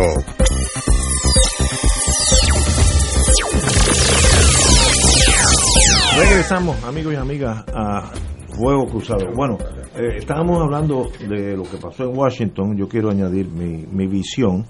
Yo creo que nosotros estamos, llevamos unos años así, hablándonos entre nosotros, analizándonos a nosotros mismos y no examinando qué posición tiene institucional o vía los que mandan allá, que son las, las compañías grandes, General Motors, General Electric, eh, etcétera, o la, los senadores que influencian el vivir en Estados Unidos.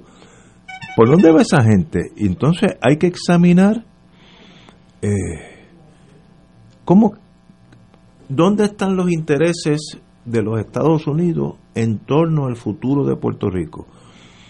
sino me temo que estamos hablando nosotros mismos, a, nosotros mismos, examinándonos, haciendo castillos en el aire, y Estados Unidos va por otro rumbo casi eh, eh, casi tangente eh, con lo nuestro. Otra, otra palabra, ellos tienen otros intereses, están pensando el negocio en, China, si fuera americano, China es el futuro, la India, Europa, y el estatus de Puerto Rico, ¿qué prioridad tiene? Ahora, ¿cómo uno, si uno fuera vendedor, qué yo le hago, qué yo le digo a los Estados Unidos, a los, esos que mandan, lo que decía Juan Manuel García Pasalacua del gobierno permanente, para poder interesarlos a ellos en Puerto Rico. Los imperios siempre se mueven hacia lo que le interesa al imperio. Eso es como una ley de gravedad. Ningún imperio se mueve en contra de los intereses de ese imperio. Eso no ha pasado desde Adán y Eva para acá. Ningún imperio se mueve en contra de sus intereses. ¿Dónde encajan los intereses de Estados Unidos con el futuro de Puerto Rico? República, ELA, lo que sea. Yo no estoy diciendo para dónde. Pero hemos hecho ese examen. Me da la impresión que no. Yo hoy, el día después de la ponencia en Washington, analistas de primera línea en Puerto Rico, todo el mundo analizando lo que dijo la señora Ponza, lo que dijo el gobernador, etcétera, etcétera, y qué importancia tiene, que se habló mejor que el otro, etcétera. ¿De verdad eso es importante? Cuando llegue el momento de los intereses del imperio, si el, si el, si el gobernador de Puerto Rico estuvo por encima en, en su alocución de lo que dijo la profesora Ponza, ¿eso means anything? En torno al imperio. Aquí para ganar elecciones eso es lo que se necesita. Estamos hablando de dos teatros de acción diferentes. Pero me da la impresión que estamos pecando de un insularismo intelectual y que Washington va por otro mundo eh, y nosotros pensamos que todos esos senadores y representantes tienen uno de sus de sus ayudantes pensando eh, full time en Puerto Rico, lo cual es un sueño. Ah, por tanto, déjenme saber porque yo estoy preguntando a ustedes de la mayor buena fe. Pues voy a tratar de hacer un, con dificultad emocional un, e, un, ejercicio que tú haces con una facilidad del carajo. Que voy a pensar esto como americano. Ah, ok, muy bien. Oye, está bueno. Voy a hacer ese. Respira profundo y adelante. Como americano, a mí me interesa que todos los años me lleven una discusión a las Naciones Unidas sobre el tema del colonialismo en Puerto Rico como americano, como americano a mí me interesa de que todos los años yo tenga grupos de puertorriqueños, empezando por un comisionado o comisionada residente, fastidiando con un proyecto de admisión de estadidad. Como americano a mí me interesa que me estén señalando en la comunidad internacional como que soy un hipócrita hablando de libertad y le niego la libertad a un país y por ahí tú puedes tener una serie de preguntas que como americano tú te podrías estar planteando si te interesa o no te interesa estar sujeto a ello. Pero también como americano tú tendrías que plantearte, oye, y si se da un cambio donde hay una transferencia a una relación soberana de país, como americano yo voy a estar perdiendo algo en mi relación con Puerto Rico en estos momentos. Como americano mis empresas van a dejar de estar en Puerto Rico como americano voy a perder un socio porque se va a ir por el camino que a mí no me interesa que se vaya, pues yo creo que eso también Estados Unidos se lo tiene que plantear. Y me parece que cuando tú tienes todas esas interrogantes, la contestación es una. O sea, Pero tú, tú puedes mantener la misma relación que tienes hoy con un país respetando su soberanía, y respetando su identidad nacional y cultural. tu razonamiento es correcto ahora. En la mente del senador de Oklahoma, de Idaho, de Nebraska, ¿ese análisis tuyo existe? ¿O pues sencillamente es desconocimiento total? Lo que yo te digo es que tan pronto Estados Unidos defina una política hacia Puerto Rico, de descolonización, eso cae como si fuera un juego de dominó. ¿Le interesa a Estados Unidos la descolonización de Puerto Rico? Bueno, yo, yo creo que, no, que, que, que, sí. Le interesa, ¿no? No, no es que si debiera ser bueno o mala. yo- le interesa. yo- Yo, creo que es irrelevante.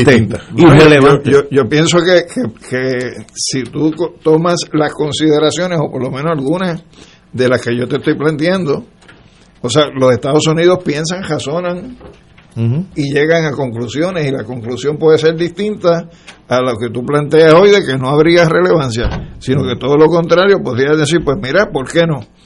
Vamos entonces a establecer las bases de negociación para ver cómo se accede a una relación bilateral basada en un principio de respeto mutuo y soberanía.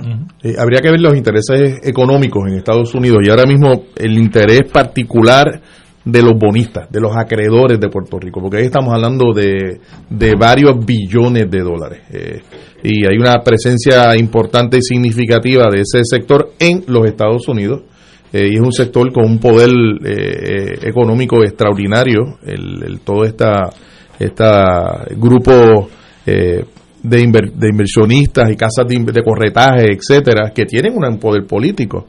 Y habría que ver el interés que tienen en alterar en este momento la relación política entre Puerto Rico y Estados Unidos y de alguna manera afectar en términos de estabilidad eh, política lo que están provocando, lo que quieren lograr a través de la Corte Federal en el caso Promesa. De- déjame hacer una Sí, introducción breve antes que ya yo se exprese. Es que tú dijiste una palabra que es fundamental. En este momento. En este momento, claro. Y yo creo que la virtud que tiene el proyecto de Nidia es que no te resuelve nada en estos momentos porque está hablando de que tienen que haber planes de transición. Y dentro de los planes de transición que se presenten estaría pues cómo atender el asunto De la deuda de y la negociación. Entonces yo creo que, que, que si tú estructuras los procesos y los haces de la manera adecuada, pues no debería haber Oye, y, de, y tipo de igual de manera, y de igual manera habría la preocupación de ese otro representante o senador eh, que está muy preocupado por el tema presupuestario de los Estados Unidos. Y aquí ahora me, me meto en el asunto de las transferencias federales hacia Puerto Rico, que cómo las ven, el asunto del costo de la estadidad, cómo lo ven, el asunto de la ausencia de la mayoría de los puertorriqueños no pagan contribuciones federales, sí hacen aportaciones al Seguro Social, a Medicare, etcétera, y hay unos cuantos que sí pagan contribuciones federales. Eh, sé que hay un sector en, dentro del Congreso que está mirando esto como lo había antes, una presión enorme de parte de la milicia, particularmente del Navy en relación con, con Puerto Rico, pero no hay duda, y yo creo que la frase importante es en este momento. En este momento, desde es, como Ignacio nos propone, pensar como el americano. Y nosotros respiramos profundamente y tratamos de hacer ese ejercicio. Eh, hay que ver desde la óptica del poder, no del, del ciudadano americano común y corriente, no del trabajador norteamericano, desde la perspectiva de la gente que tiene el poder político y económico, que es lo que están viendo para acá. Y yo pienso que ese sector financiero, que está viendo a Puerto Rico como una oportunidad extraordinaria de comprar deuda barata para luego cobrarla y cobrarla bien. Y ese sector que ofrece servicios y que está viendo la- los procesos de privatización en Puerto Rico como una buena oportunidad de negocio, ¿qué respuesta daría eh, que en relación con el tema de relación de Puerto Rico a los Estados Unidos que no sea mantener un nivel de estabilidad política que les permita incrementar sus ganancias? Voy a decir una anécdota de mi pequeña vida que es irrelevante, pero puedo ayu- añadir algo aquí. Yo cuando regresé a Puerto Rico con Yello, que éramos de la misma generación, pues yo estuve unos años después de la agencia central en la General Electric y regresé aquí por las cosas del destino. Y yo empecé a oír los analistas, etcétera, hablando de Estados Unidos, y que la agencia, que si el FBI. Mire, yo estuve unos años en la agencia. Yo oí la palabra Puerto Rico una vez, una vez, en, mucho tiempo. Y yo puse, paré la oreja porque ese era mi, mi país. Y me dijeron, venga, venga, venga, tú eres de allí. Oye, pues te necesitamos, vente con nosotros porque tenemos que ir allá a ver unas personas. Y dije, bueno, yo me imaginé un- una película de James Bond, etcétera. No tenía que ver con Puerto Rico, es que en la Datsun, ahora se llama Motorámbar, Motorámbar, había un mecánico cubano mecánico de automóvil, que la agencia lo usaba como mercenario piloto en, en, en Congo, África, etcétera, etcétera. Y era tan y tan bueno que la agencia quería re, reclutarlo. Y entonces nos quedamos en el, en el Hotel San Juan, disfrutamos la vida, etcétera, y fuimos a ver este señor que yo pensaba que era un puertorriqueño, resultó que era un señor de Cuba, un piloto de la cubana aviación de aquellos tiempos y ahora, ahora mercenario. Por tanto, de verdad el puertorriqueño piensa que estamos en la mente y en el análisis del destino de Puerto Rico cuando yo en unos añitos atrás, yo no sé ahora, nunca oí a Puerto Rico mencionarse ni una vez. Y cuando la mencioné y vinimos aquí, me di cuatro palos en el Hotel San Juan, etcétera, llamé a mis amigos, fui me quedé con los viejos míos en aquellos años. Era para un señor que era piloto cubano, no era, no era ni piloto puertorriqueño. Por tanto, ustedes, estoy pensando ahora como americano, tienen que analizar en torno cómo hacen ustedes que yo, Estados Unidos, me mueva en torno a cualquier análisis de Puerto Rico, cualquier futuro de Puerto Rico. El que ustedes cojan, yo no tengo en eso predilección alguna. Porque no piensen que nosotros, representantes por el distrito de Hartford, Connecticut, el, senador de Texas, estamos en, en, la agencia. Eso, eso no, no está pasando, a menos que llegue un momento que le llame la atención. Ignacio, lo que pasa es que esa va a ser una decisión que es política. Eso ni el de Wyoming, ni el de New Hampshire, ni el de Texas tiene nada que decir en eso, porque esa es una decisión que se va a tomar institucionalmente por el gobierno de los Estados Unidos. Pero ese gobierno lo afectan. ¿Tú, tú eh, crees, lo, lo, afectan los, los, los, los políticos y los factores económicos y militares. Por eso pero ahí no interviene para nada el de Wyoming, ni interviene para nada. No, no sé, no sé. ¿Tú crees que podría.? No te lo puedo contestar, porque no lo sé. Ahora, yo sé que Estados Unidos, en mis años, Puerto Rico no estaba en el escenario, no existía. No, porque si hubiera existido... Existía tanto que la Marina en esos años no nos quería soltar.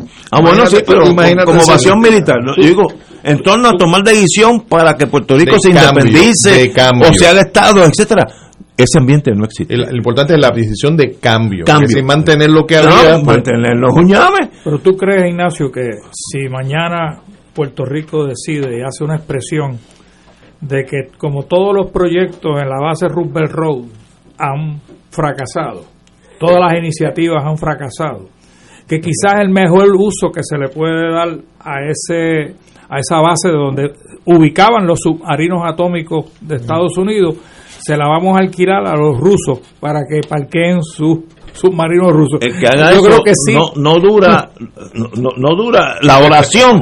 Antes de terminar la oración ya tú estás fuera del puesto. ¿No? Ahora, estoy diciendo esto de la mejor buena fe. Yo no estoy llevándole la contraria a ustedes. Estoy diciendo que para que Puerto Rico llegue a otro derrotero, Estados Unidos es un imperio que está cómodo con Puerto Rico, no tiene problema.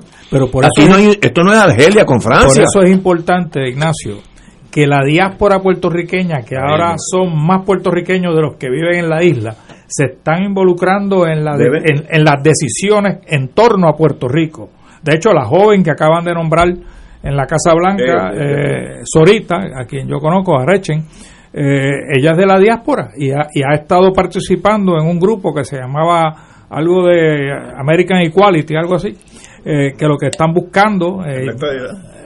bueno, la igualdad entre los... No, lo, que sea.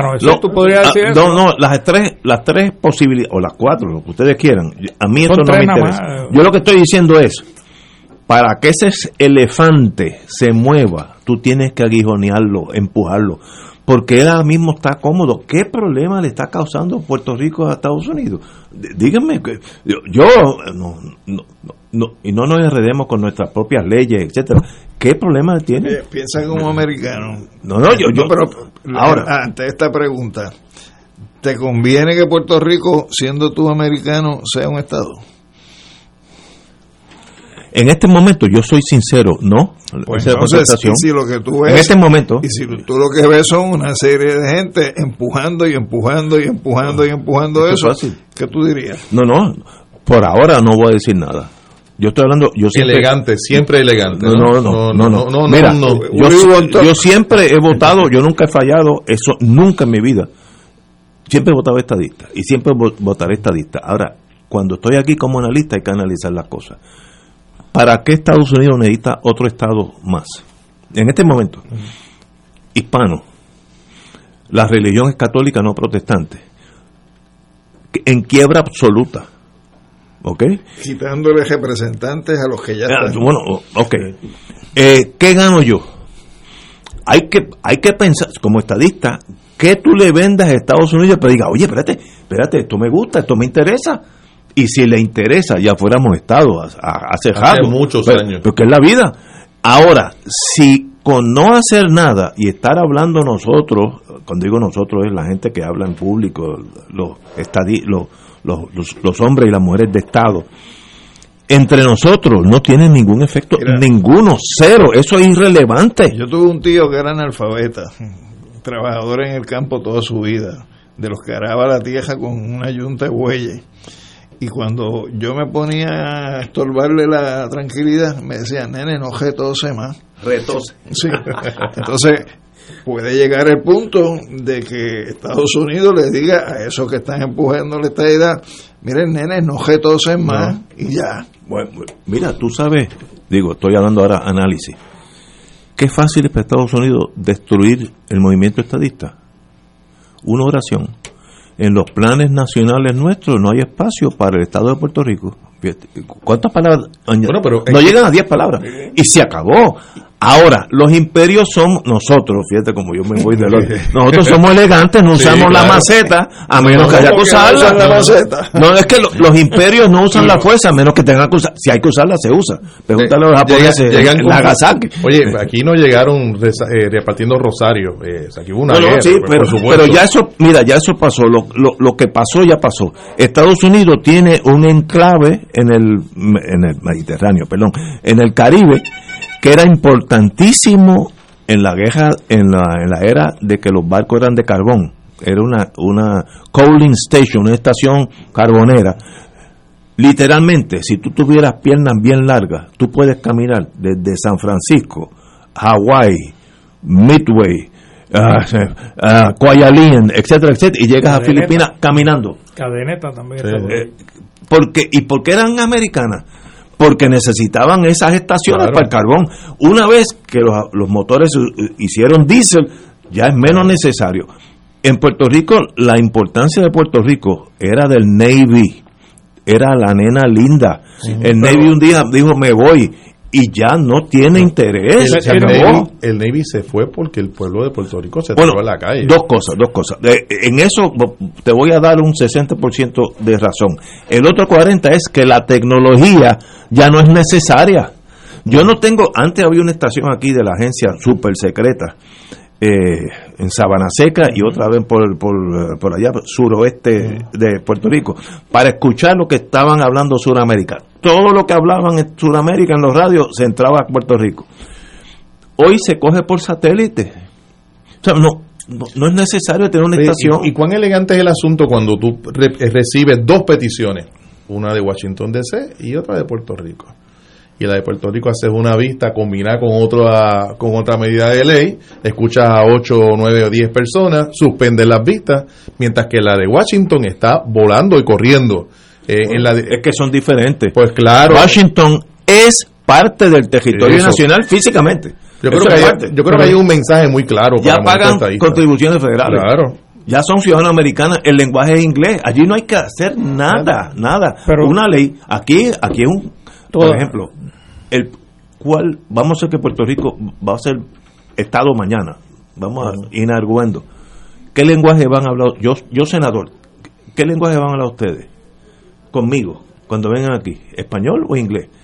Si tú dices español, pues aquí no hay espacio para ustedes. Estados Unidos, fíjate que todas las estrellas en esa bandera son idénticas. no, hay una, no hay una estrella que dice en español y otras más. no, no o eres igual a nosotros o no estás con nosotros. Oye, Ignacio, cuando aquí se, se, se, impuso el inglés en las escuelas, mi abuela era maestra, ya nos contaba que cuando llegaba el mister al salón, el superintendente, eh, empezaban a hacer el esfuerzo de hablar inglés. No hacía más que darle espalda, ya volvían las clases en español. Porque esa es la realidad de nuestra cultura. Oye, y, de paso. Pero fíjate, Ignacio. No, pero déjame terminar esto, porque si no, me, como dice Nesquile, eh, eh, no hay cosa que me saque más la bilirrubina que el estadismo tóxico. No digas nada porque lo que estás diciendo puede costar votos. Ese no es el estadismo de verdad. No, no, pero me, estoy recibiendo ahora de gente, gente buena, que son de la falange, sí, son de la falange, pero, pero no quieren. Miren, si yo soy senador de Idaho y yo voy a coger un estado, ¿ustedes no creen que el lenguaje sería algo importante? Para ese senador de sí, hombre, claro una que cosa sí, básica, claro que sí. básica. En, eso yo creo que María de Lourdes se lució, ¿no? Yo creo que sí. Dando el testimonio bien. en español. Muy bien. Ahora, lo hizo muy bien. ahora, yo no sé si el destino de Puerto Rico va a ser Estado o no. Ahora, en este momento, la posibilidad de eso es cero.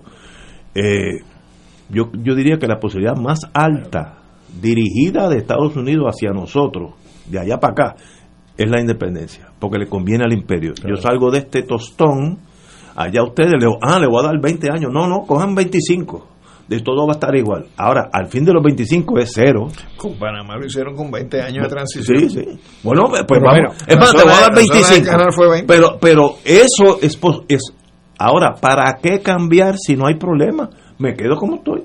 Pero el, tú- el- el territorio se va a quedar como estamos. Tú, hablaste, te tú hablaste de- del interés de Estados Unidos en Puerto Rico en el pasado, pero todavía tiene interés porque no nos sueltan. O sea, y fíjate, la, la, te- la tercera parte, creo que un 30, la última vez que leí, un 30% del mantenimiento de la flota marina mercante de Estados Unidos es Puerto Rico, el tráfico entre Puerto Rico No, y Estados la Unidos. marina mercante vive Ah, por Puerto Rico. Claro. Y por Hawái. Sí, o sea, y, y Estados Unidos, el, el, el interés nacional de ellos es no dejar caer esa marina mercante por, por la razón que sea, porque Pero- podrían muy bien subsistir sin ella. Pero a la misma Y vez- Lo mismo sucede con todas las megatiendas que están aquí. Ellos Sí. nos mandan esos 1.400 dólares que Biden Se nos envió, se van para allá al otro día. subsidio para Eh, esas tiendas. Pero es que esas megatiendas estarían en menos proporción en Puerto Rico siendo república. Eh, cuando yo tuve un caso medio serio hace muchos años con- de ahí, Kmart y yo tuve que ir a Detroit que eran sus headquarters yo no sabía que en Brasil había casi 400 Kmart 400 y pico y Brasil es independiente esas esas compañías grandes van a funcionar No, que, no deben de quedar muchos ahora. bueno, no, no Porque sé. No, no, no duelo, pero estoy diciendo que esas multinacionales funcionan en todo el mundo. El tubo que lleva el gas desde los Urales hasta París, que toda Europa se beneficia de ese tubo ruso, lo hizo la compañía Dressler. Dressler, una compañía euro- europea wholly owned por General Electric. Eso es la vida. En aquellos tiempos Rusia todavía estaba la Guerra Fría, no, no, pero una cosa es la Guerra Fría, otra cosa es negocio. El tubo yo te lo hago más barato que... Y, Rusia lo hizo con la Dressler. Y eso era General Electric. Pues mire, esa es la vida. Lo que estoy diciendo es que para que Puerto Rico cambie su estatus, tiene que incomodar al elefante. El elefante no tiene ninguna razón para molestarse, porque está tranquilo con Puerto Rico. Pero hay, hay dos o tres incómodos con Puerto Rico. McConnell está incómodo con Puerto Rico. Por las transferencias. Sí, eh, bueno, por la razón que sea. Pero bueno, Este, pero- el mismo Biden eh, no es que estuviera un poco cómodo, que le estaba tirando y buscando el voto de los floridianos, puertorriqueños que viven en Florida. Yo- ah, yo favorezco la estadidad a nivel personal, pero, eso- hay que consultar fíjate, a todo el mundo. fíjate, y no lo ha hecho el todavía. voto hispano en Puerto en- en- el voto hispano Unidos. en Estados Unidos cada año es más grande. Va increciendo. Y ahí en Puerto Rico se puede montar en esa ola. Nosotros no somos el voto hispano. México es 70% del Bueno, voto esta hispano. es la primera vez, Ignacio, que un presidente nombra a una puertorriqueña a atender los asuntos de Puerto Rico y los Y- territorios. y los es la primera vez. Muy bien. Porque siempre Era, era aquel, ¿cómo se llama aquel anterior? Es un hombre que vino aquí varias veces. Faro, Jeff. No, el, el que tiene nombre hispano. Ay, se me olvida ahora. Ahorita te digo. ¿Bajo qué presidencia? Ay, que no me acuerdo. A mí se me mezclan todos esos muchachos. Señores, tenemos que ir a una pausa. Seis y media. Y hasta que no ustedes no empujen el elefante, el elefante no se va a mover. Vamos a una pausa. Fuego Cruzado está contigo en todo Puerto Rico. La reforestación nos toca a todos. Este año, la Feria para la Naturaleza presenta La Siembra, un movimiento para el bienestar comunitario y ecológico de Puerto Rico. Del 22 al 24 de abril repartiremos 10.000 árboles nativos. Si quieres ser parte, visita pln.org diagonal La Siembra. Reserva, recoge y siembra. Únete y haz que tus árboles cuenten. Del 19 al 23 de abril, Radio Paz celebrará el Radio Maratón Conquistando Almas con la fuerza del Evangelio para orar en la Pascua por las intenciones de nuestros radioescuchas y recaudar fondos para seguir transmitiendo la palabra de salvación a través de nuestras ondas y proclamando el Evangelio de Cristo por todos los rincones donde llega nuestra señal. Contamos con tus llamadas y contribuciones accediendo al ATH móvil de Radio Paz. Como dice Marcos 16:15, vayan por todo el mundo y proclamen la buena nueva. Contamos con tu generosa aportación del 19 Ve al 23 de abril en el Radio Maratón de Radio Paz 810 AM, donde ser mejor es posible. Fuego Cruzado, el programa de más credibilidad en la radio puertorriqueña, es ahora la tribuna abierta de análisis noticioso, con diversas perspectivas que exploran el trasfondo de lo que acontece a diario y cómo nos afecta. Escucha Ignacio Rivera y sus panelistas invitados de lunes a viernes en Fuego Cruzado en transmisión diferida a las 10 de la noche por Oro 92.5 FM. Y ahora continúa Fuego Cruzado. Amigas y amigas, regresamos. Ah, vamos, necesito un poquito de calma en el alma. Vamos a hablar de la del agua pura, que yo creo que la necesito en este momento. Todos sabemos que la calidad del agua en Puerto Rico no es la mejor. Sabemos que tiene altos contaminantes como plomo, cobre, trialometano, entre otros causantes de cáncer, alta presión, pérdida de memoria, que es en el caso mío es obvio, y aún más los niños se afectan con problemas de aprendizaje y déficit de atención. Pero para eso está la gran familia de Water Life, para traerte la mejor solución. Y por eso debes llamar al 787-945. 787-945-2109 y coordina, y coordina una cita para que te hagan las pruebas de calidad de agua en tu hogar completamente gratis y como si fuera poco el día de la orientación el especialista te llevará un mini purificador de aire para eliminar virus y bacterias del ambiente valorado en 179, 179 dólares. Lo recibirás gratis. Por favor, llamen a aquellos interesados 945 2109 945 2109 Water Life Inc. Quiero decir, en el caso mío específicamente, yo le doy agua destilada en las maquinitas estas a mis gatos, porque el veterinario me dijo, muchos de los problemas que desarrollan las mascotas es que están tomando cosas tóxicas, así que si, si tú crees que tú debes tomar agua destilada, pues también y, lo estamos haciendo y tenemos los tres gatitos recogidos en el río de San Juan. Bueno, uno es uno es uno es de Alejandro. Uno me lo trajo Alejandro dentro de la batería del cajo de él, una cosa increíble y que vivió. ah, dos, yo regalé uno. Un sobreviviente. Un sobreviviente de Alejandro. Ese hombre teme, es, peligroso para los gatitos chiquitos. Lo trajo enganchado en su carro bendito. Y hoy está perfecto el gato en casa. Bueno, no, ¿dónde nos quedamos? Nos quedamos ahí. Estabas hablando del elefante y había que empujar el elefante. Había que pincharle una pierna. Yo tengo un, un, un sí, o, darle en otro lugar, pero para que, se mueva. Pero yo tengo, como ya yo me conoce tantos años, a mí me fascina desde que yo nací el mundo militar. Por razones yo no puedo explicarla. Y yo he leído del almirante Wilhelm Canaris, el jefe de la, del Adver, que era el servicio, no, el servicio secreto de las Fuerzas Armadas Alemanas, era almirante.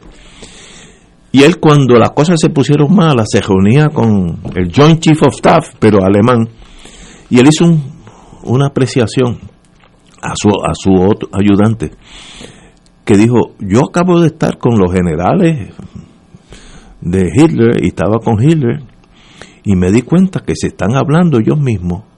Ellos no saben que ya perdimos Stalingrado y que de ahí en adelante va a ser un, una muralla rusa lo que viene por ahí para abajo y no tenemos posibilidad a menos que venga un milagro. Y yo lo vi, entonces dijo Canales, tipo oficial de inteligencia, ¿estarán ellos, ¿estarán ellos enajenados o seré yo? Que es el típico análisis, no, no, no, no tomo bandera. Y eso hay que analizarlo en Puerto Rico. Miren, no nos hablemos entre nosotros. Planifiquemos un plan de acción, si uno quiere cambiar el estatus de Puerto Rico, para irse sembrando esas amistades políticas, como dijo Alejandro ahorita, que yo creo que sí tiene razón, eso es una decisión política, pero que esos señores políticos de aquí a 5 o 6 años ya usted ha trabajado y ellos están del lado suyo, pero tiene que venderle algún producto. No es, yo quiero ser Estado o yo quiero ser eh, eh, el ELA, eh, pero lo único que yo quiero hacer es para que me mande más dinero. Eso, Sí, pero las alianzas, Ignacio, en, mis años de experiencia bregando con el Congreso, las alianzas se consiguen donando dinero a las campañas. No es cosechando la amistad, dándose un trago después del trabajo en la barra o en el restaurante. Eso también es parte. Pero la alianza principal es a base de cuántos chavos tú me diste a mi campaña. Eso es tan sencillo como eso. Así que los enemigos de la estadidad es que no le han dado sus billetitos. Y los enemigos de Lela pasa lo mismo. O sea, ha bajado el nivel de donaciones por la situación económica del mundo a estos congresistas y a estos senadores, pero esa es la manera de cosecharlo. Yo recuerdo cómo, se le, cómo fluía el dinero eh, a los congresistas. ¿Por, qué tú crees que hay congresistas todavía eh, con una gran eh, afiliación con el Partido Popular? Pues porque en un momento dado el Partido Popular se encargaba de, de ponerle dinero en las arcas para las campañas. lo mismo con el PNP. Eso es lo que en la calle y en los pueblos le llaman que son cogioqueros. Hombre, claro, claro. Eh, y cuando Romero era gobernador, bendito, y uno veía, uno veía las actividades, pues yo iba a las actividades. Este, yo se me colaba en las actividades. Pero fíjate, ese aspecto que yo no lo he tocado, tú tienes razón. El, el aspecto monetario en el sistema eleccionario de Estados Unidos, a nivel de representantes, senadores, presidentes, lo que sea, es importante. Ese es el juego. Ahora, ¿tú quieres jugar ese juego con qué fin? De estadidad, eh, el la independencia no tiene que jugar el juego porque eso es eso es una como la ley de gravedad cuando quieran ser independientes son independientes pero si no haces si no juegas ese juego Puerto Rico per se en este momento es irrelevante a los intereses de Estados Unidos los intereses económicos es irre el Caribe es, irrelevante el Caribe entero es irrelevante hace unos días yo compré una camisa en la Guardia Costanera en la Guardia Costanera y estaba, estaba hecha en Bangladesh. En mis tiempos Bangladesh no existía.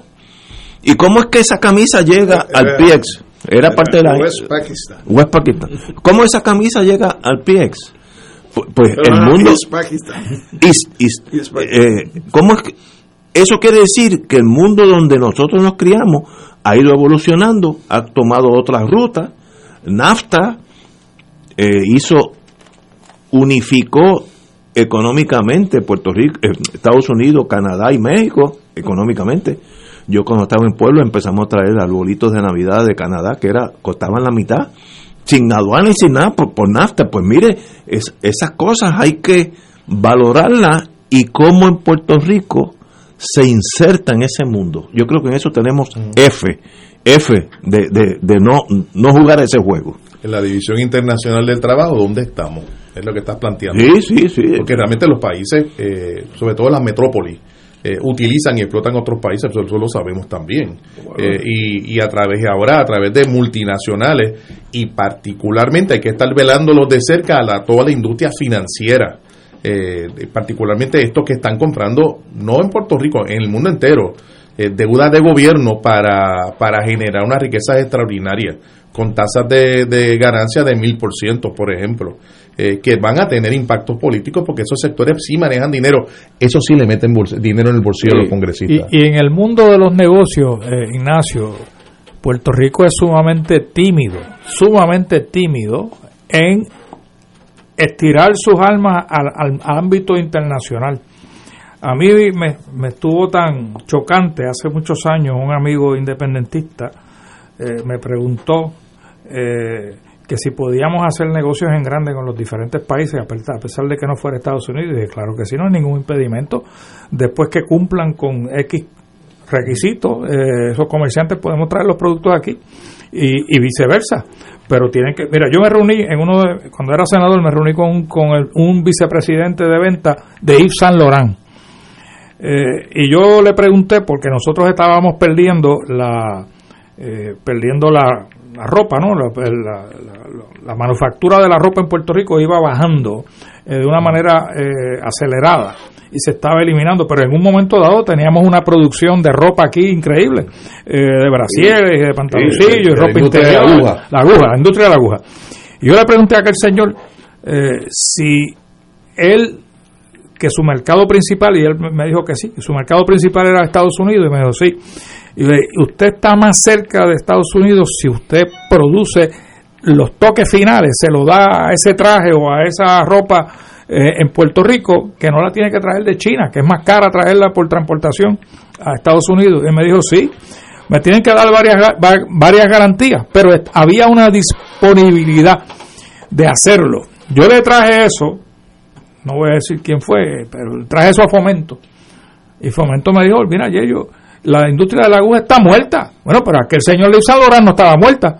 ¿ah? Él estaba dispuesto a venir a Puerto Rico si, cumpliendo una serie de requisitos, le entrenáramos una gente, etcétera, etcétera, porque estamos hablando de lo que llaman high couture, ¿no? ropa fina, ¿no? Eh, que lo puede vender, que puede asimilar el salario mínimo puertorriqueño, que es el americano, y vender todavía el traje en Estados Unidos en mil dos mil pesos y no, y no tiene ningún problema con pagar siete y medio a la hora. O sea, y eso no lo hemos hecho. Nosotros no hemos sido muy tímidos en, el, en, el, en, tratar de hacer negocios eh, con industria fuera de Estados Unidos.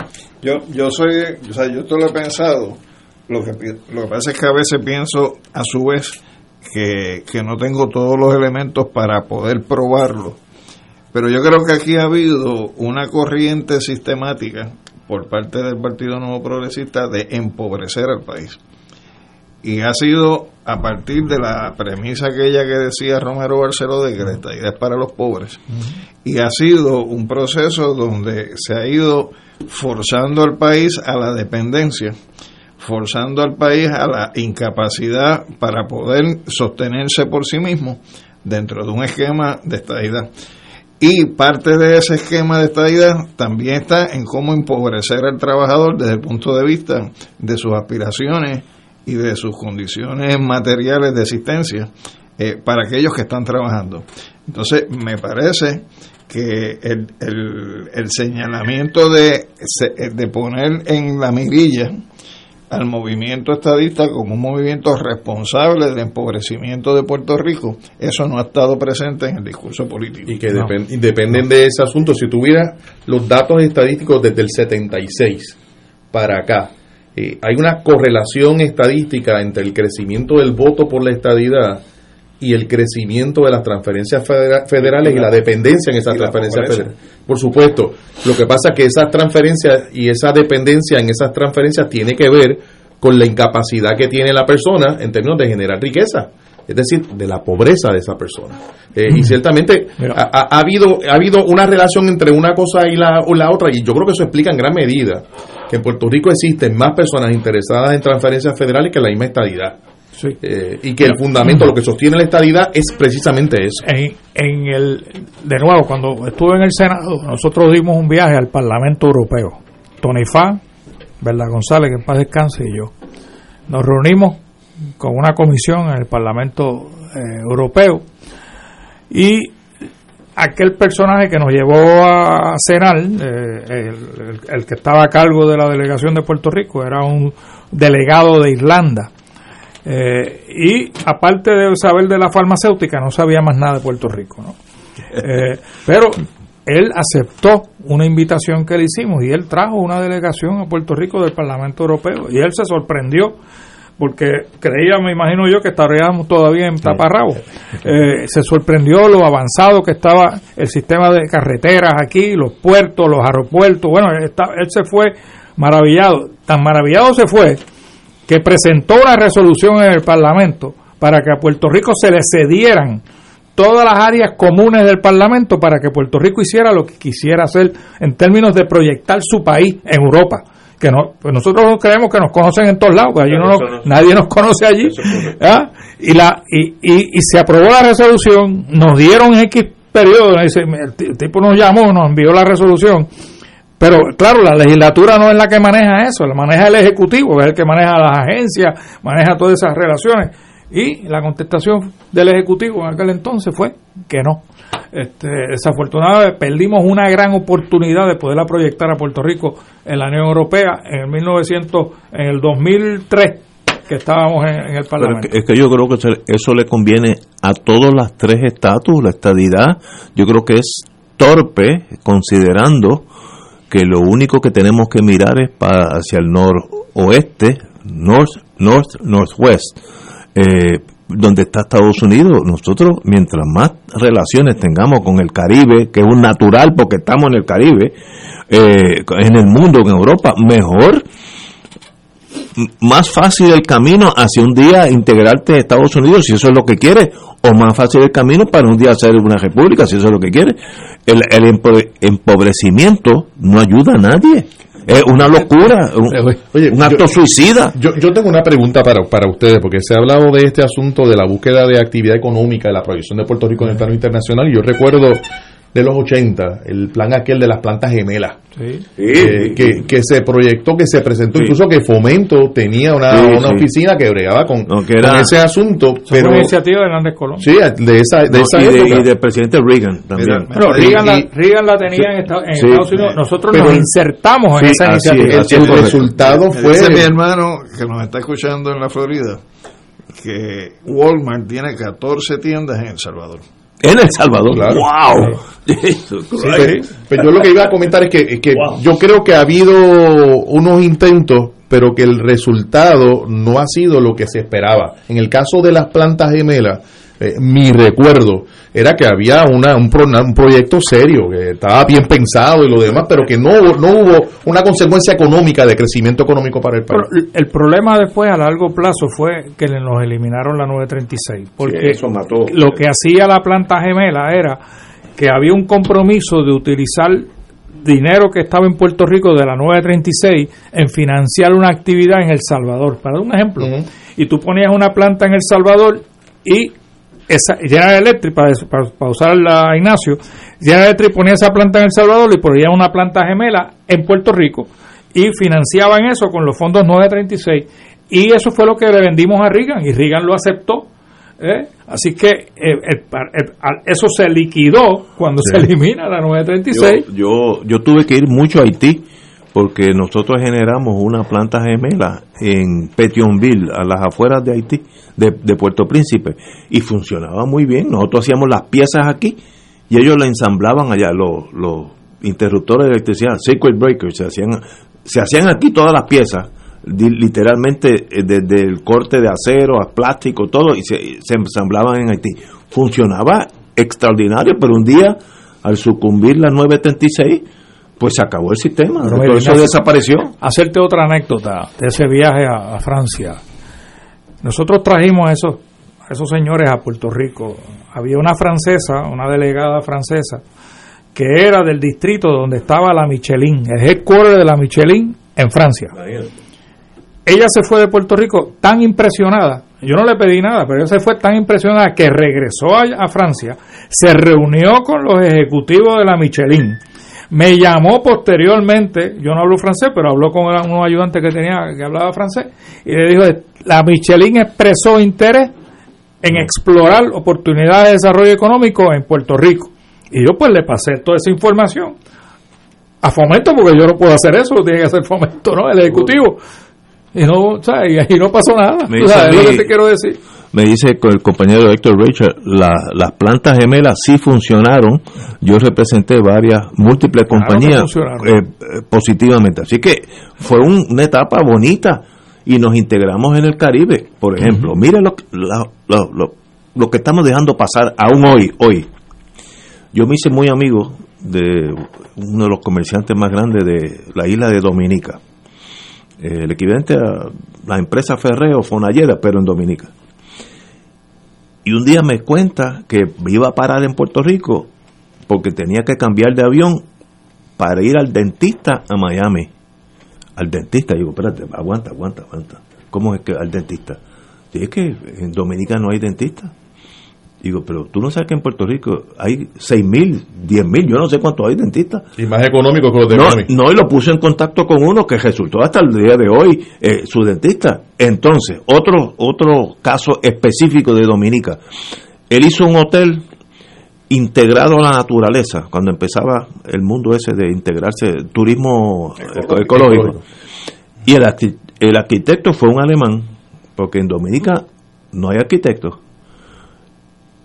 Y él no sabe que aquí hay arquitectos que le dan mano y muñeca a- en, el, en el sentido tropical. Aquí hay arquitectos. Y eso es culpa de Puerto Rico. Porque ese señor, que es la élite de esa isla, no sabe que aquí hay dentistas. Cuando él compró un carro, él compró un Cadillac en aquella isla, el, el Cadillac de la mitad de la isla. Él fue a Miami y lo trajo por barco. Y lo puede comprar aquí en la General Motors. Pero es que a nosotros se nos han inculcado Sí. vivir de espalda a nuestro entorno. Absolutamente correcto. Nosotros vivimos Totalmente. mirando solamente para el norte. No, eso es, eso es un error, un error. Yo me acuerdo cuando vino un gobierno estadista y nos, nos sacó o no nos integramos a algo de la Confederación del Caribe o, no- o de las West Indies. ¿Te Ah, acuerdas? Eh, CARICOM. había- CARICOM. CARICOM, CARICOM. CARICOM. ¿Qué daño hace tú estar allí de, pres- de presente? Con o sin voto, eso es irrelevante. Estar integrado a lo que está pasando en el Caribe, ¿te hace daño? Pues seguro que no hace Claro, daño. le hace daño a la estadidad. No, hombre, no, no. Tú puedes, mira. No, no, a lo que, lo que pienso Ah, bueno, la falange. es que mientras más Sí. nosotros Te integres nos abramos al mundo, Menos más- posibilidades más barreras Y tenemos viene de la burla, los y viene la burla de que está jugando a la República.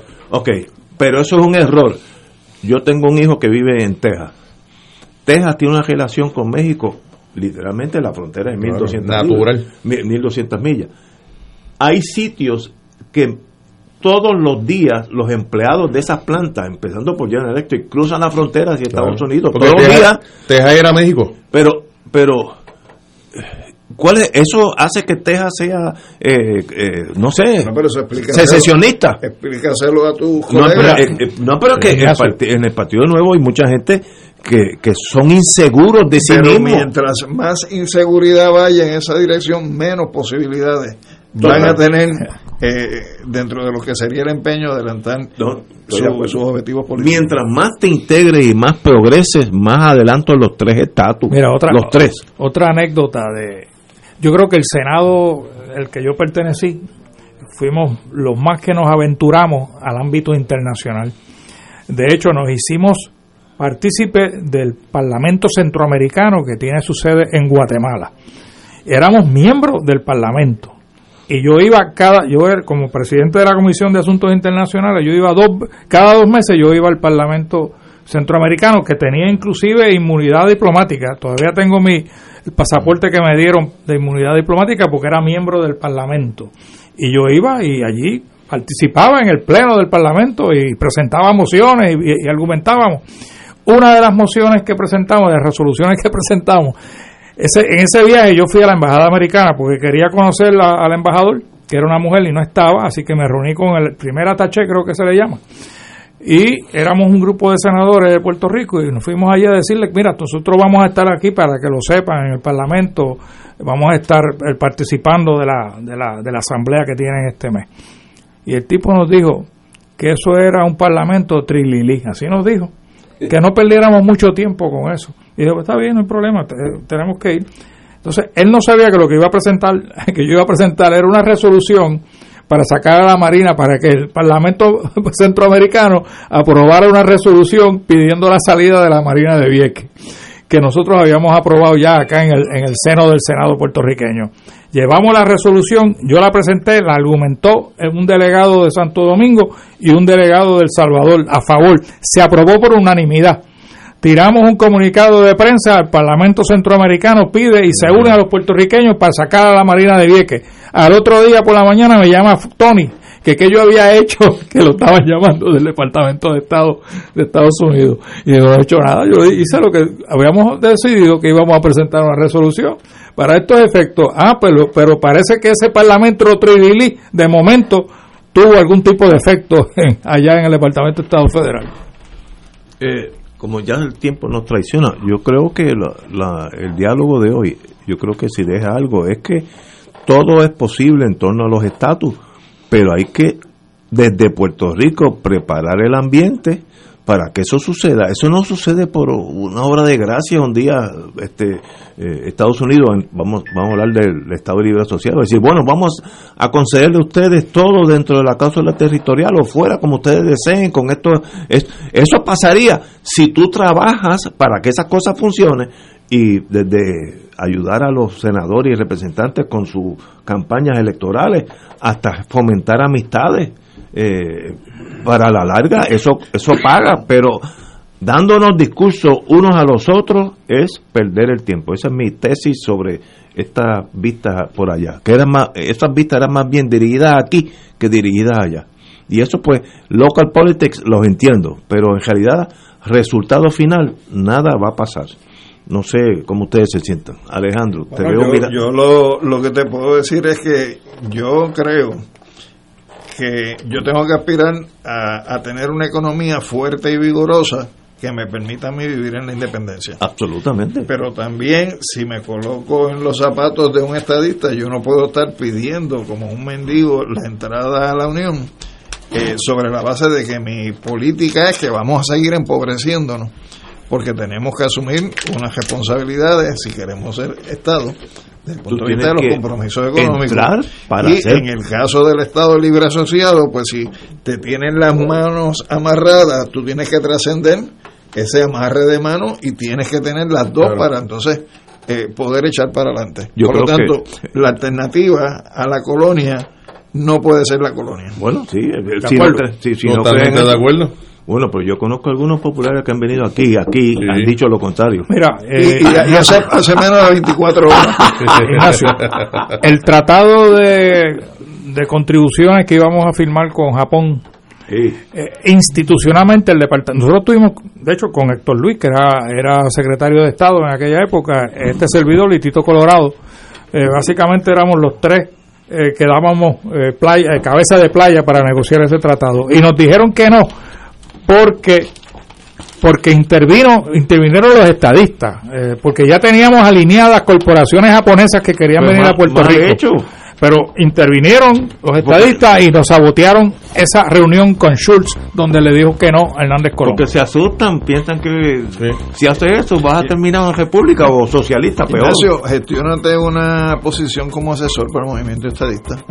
¿Asesor? Sí, a ver si esas ideas que tú tienes pues no, logran, germinar. Hay no, no es mayoría, pero yo conozco estadistas que piensan como yo, algunos son hasta más radicales, y yo también conozco estadistas que, que, no usan el uniforme de la SS porque es, ilegal todavía.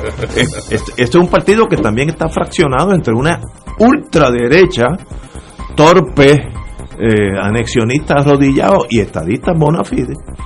Aquí viene uno los, los miércoles de primera clase en todos los sentidos, pero pero también conozco unos muchachos de, la falange, como yo cariñosamente. llegan diciéndote sí, señores, hasta el lunes a las 17 horas. Hasta luego.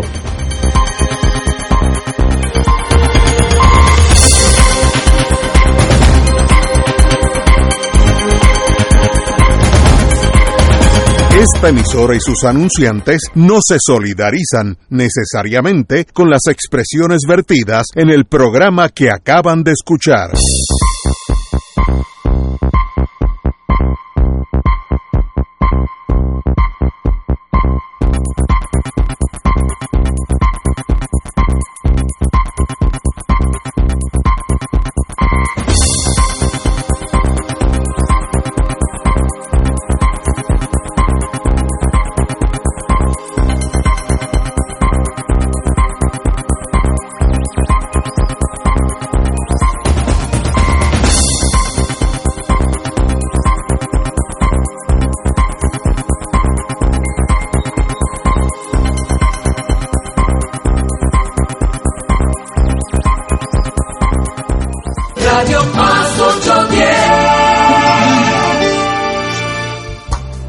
Misericordia en Acción es un programa radial de Unidos contra el Hambre que llega a ustedes ahora los sábados para promover la ayuda desinteresada al prójimo y animando a testimoniar el Evangelio en los ambientes en que cada uno vive y trabaja. Escucha Misericordia en Acción los sábados a las 8 de la mañana por Radio Paz. Tómame, haz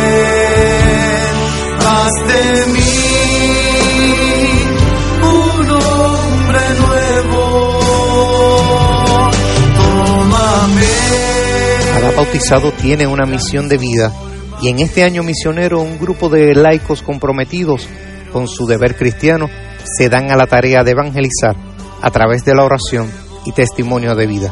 Todos los domingos, de 7 de la noche a 8 y 30 de la noche, en su programa Haz de mí un hombre nuevo por Radio Paz 810 AM, auspiciado por Productos Prico.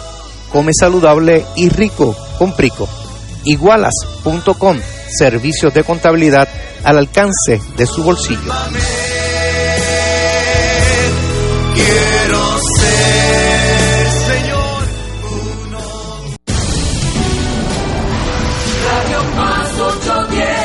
Cada familia es un tesoro que debes proteger. Por eso escuchas Radio Paz 810, WKBM San Juan, donde ser mejor es posible. Radio Paz 810. Reza del rosario con devoción y la paz alcanzamos para el corazón. Por eso contemplemos la vida de Jesús, desde su bautismo nos irradia con su luz. Buenas noches, hermanas y hermanos en Cristo y María. El grupo de rezadores del capítulo de Madre Cabrini de la Sociedad del Santo Nombre de Jesús se complace en rezar el Santo Rosario. Como una intención especial, oramos por nuestros obispos, sacerdotes, religiosos y religiosas, diáconos y por nuestro párroco, el Padre Joaquín Mayorga Fonseca, así como por nuestras parroquias. Pedimos por el fin de esta pandemia, por la salud de Mirta Medina, Efraín Bernard, Raymond Borges, Rubén y Milagros Linares, Irma Luz Bernabé, Héctor Martínez y familia, Papo y Adelina, Evelyn Meléndez, Marilsa Rosario, Juan José Ramos Pastrana, Brenda López, Héctor Vázquez, Francisco Nieves, José Mejía Pimentel, Marina, viuda de Grayson, Alma Marina Riley, Luisa Burgos, la familia Figueroa Ruiz y la familia Delgado Pérez.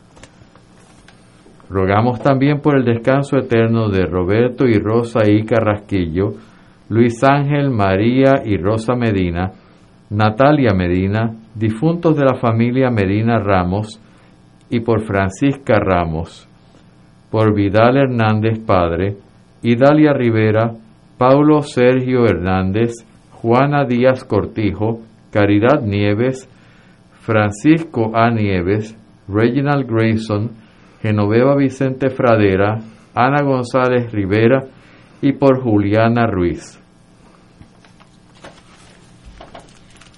Por la señal de la Santa Cruz de nuestros enemigos, líbranos Señor Dios nuestro, en el nombre del Padre, del Hijo y del Espíritu Santo. Amén. Señor mío Jesucristo, Dios y hombre verdadero, Creador, Padre y Redentor mío, por ser vos quien sois y porque os amo sobre todas las cosas, a mí es pesar de todo corazón haberos ofendido. Propongo firmemente nunca más pecar, apartarme de todas las ocasiones de ofenderos, confesarme y cumplir la penitencia que me fuera impuesta. Ofrezco, Señor, mi vida, obras y trabajos en satisfacción de todos mis pecados, y así como lo suplico, así confío en vuestra divina bondad y misericordia infinita, me lo perdonaréis por los méritos de vuestra preciosísima sangre, pasión y muerte, y me daréis gracia para enmendarme y perseverar en vuestro santo servicio hasta el fin de mi vida. Amén. Virgen Santísima, purifica mis labios y mi corazón para rezar devotamente este Santo Rosario, el que humildemente te ofrezco en satisfacción de todos mis pecados, por la exaltación de la fe católica, paz y concordia entre todas las naciones, conversión de los pecadores, sufragio de las almas del purgatorio y los demás fines de nuestra Santa Madre Iglesia. Amén. Hoy contemplamos los misterios dolorosos. El primer misterio doloroso es la oración de Jesús en el huerto de Getsemaní. Padre nuestro que estás en el cielo, santificado sea tu nombre, venga a nosotros tu reino, hágase tu voluntad así en la tierra como en el cielo. Danos hoy nuestro pan de cada día, perdona nuestras ofensas como también nosotros perdonamos a los que nos ofenden. No nos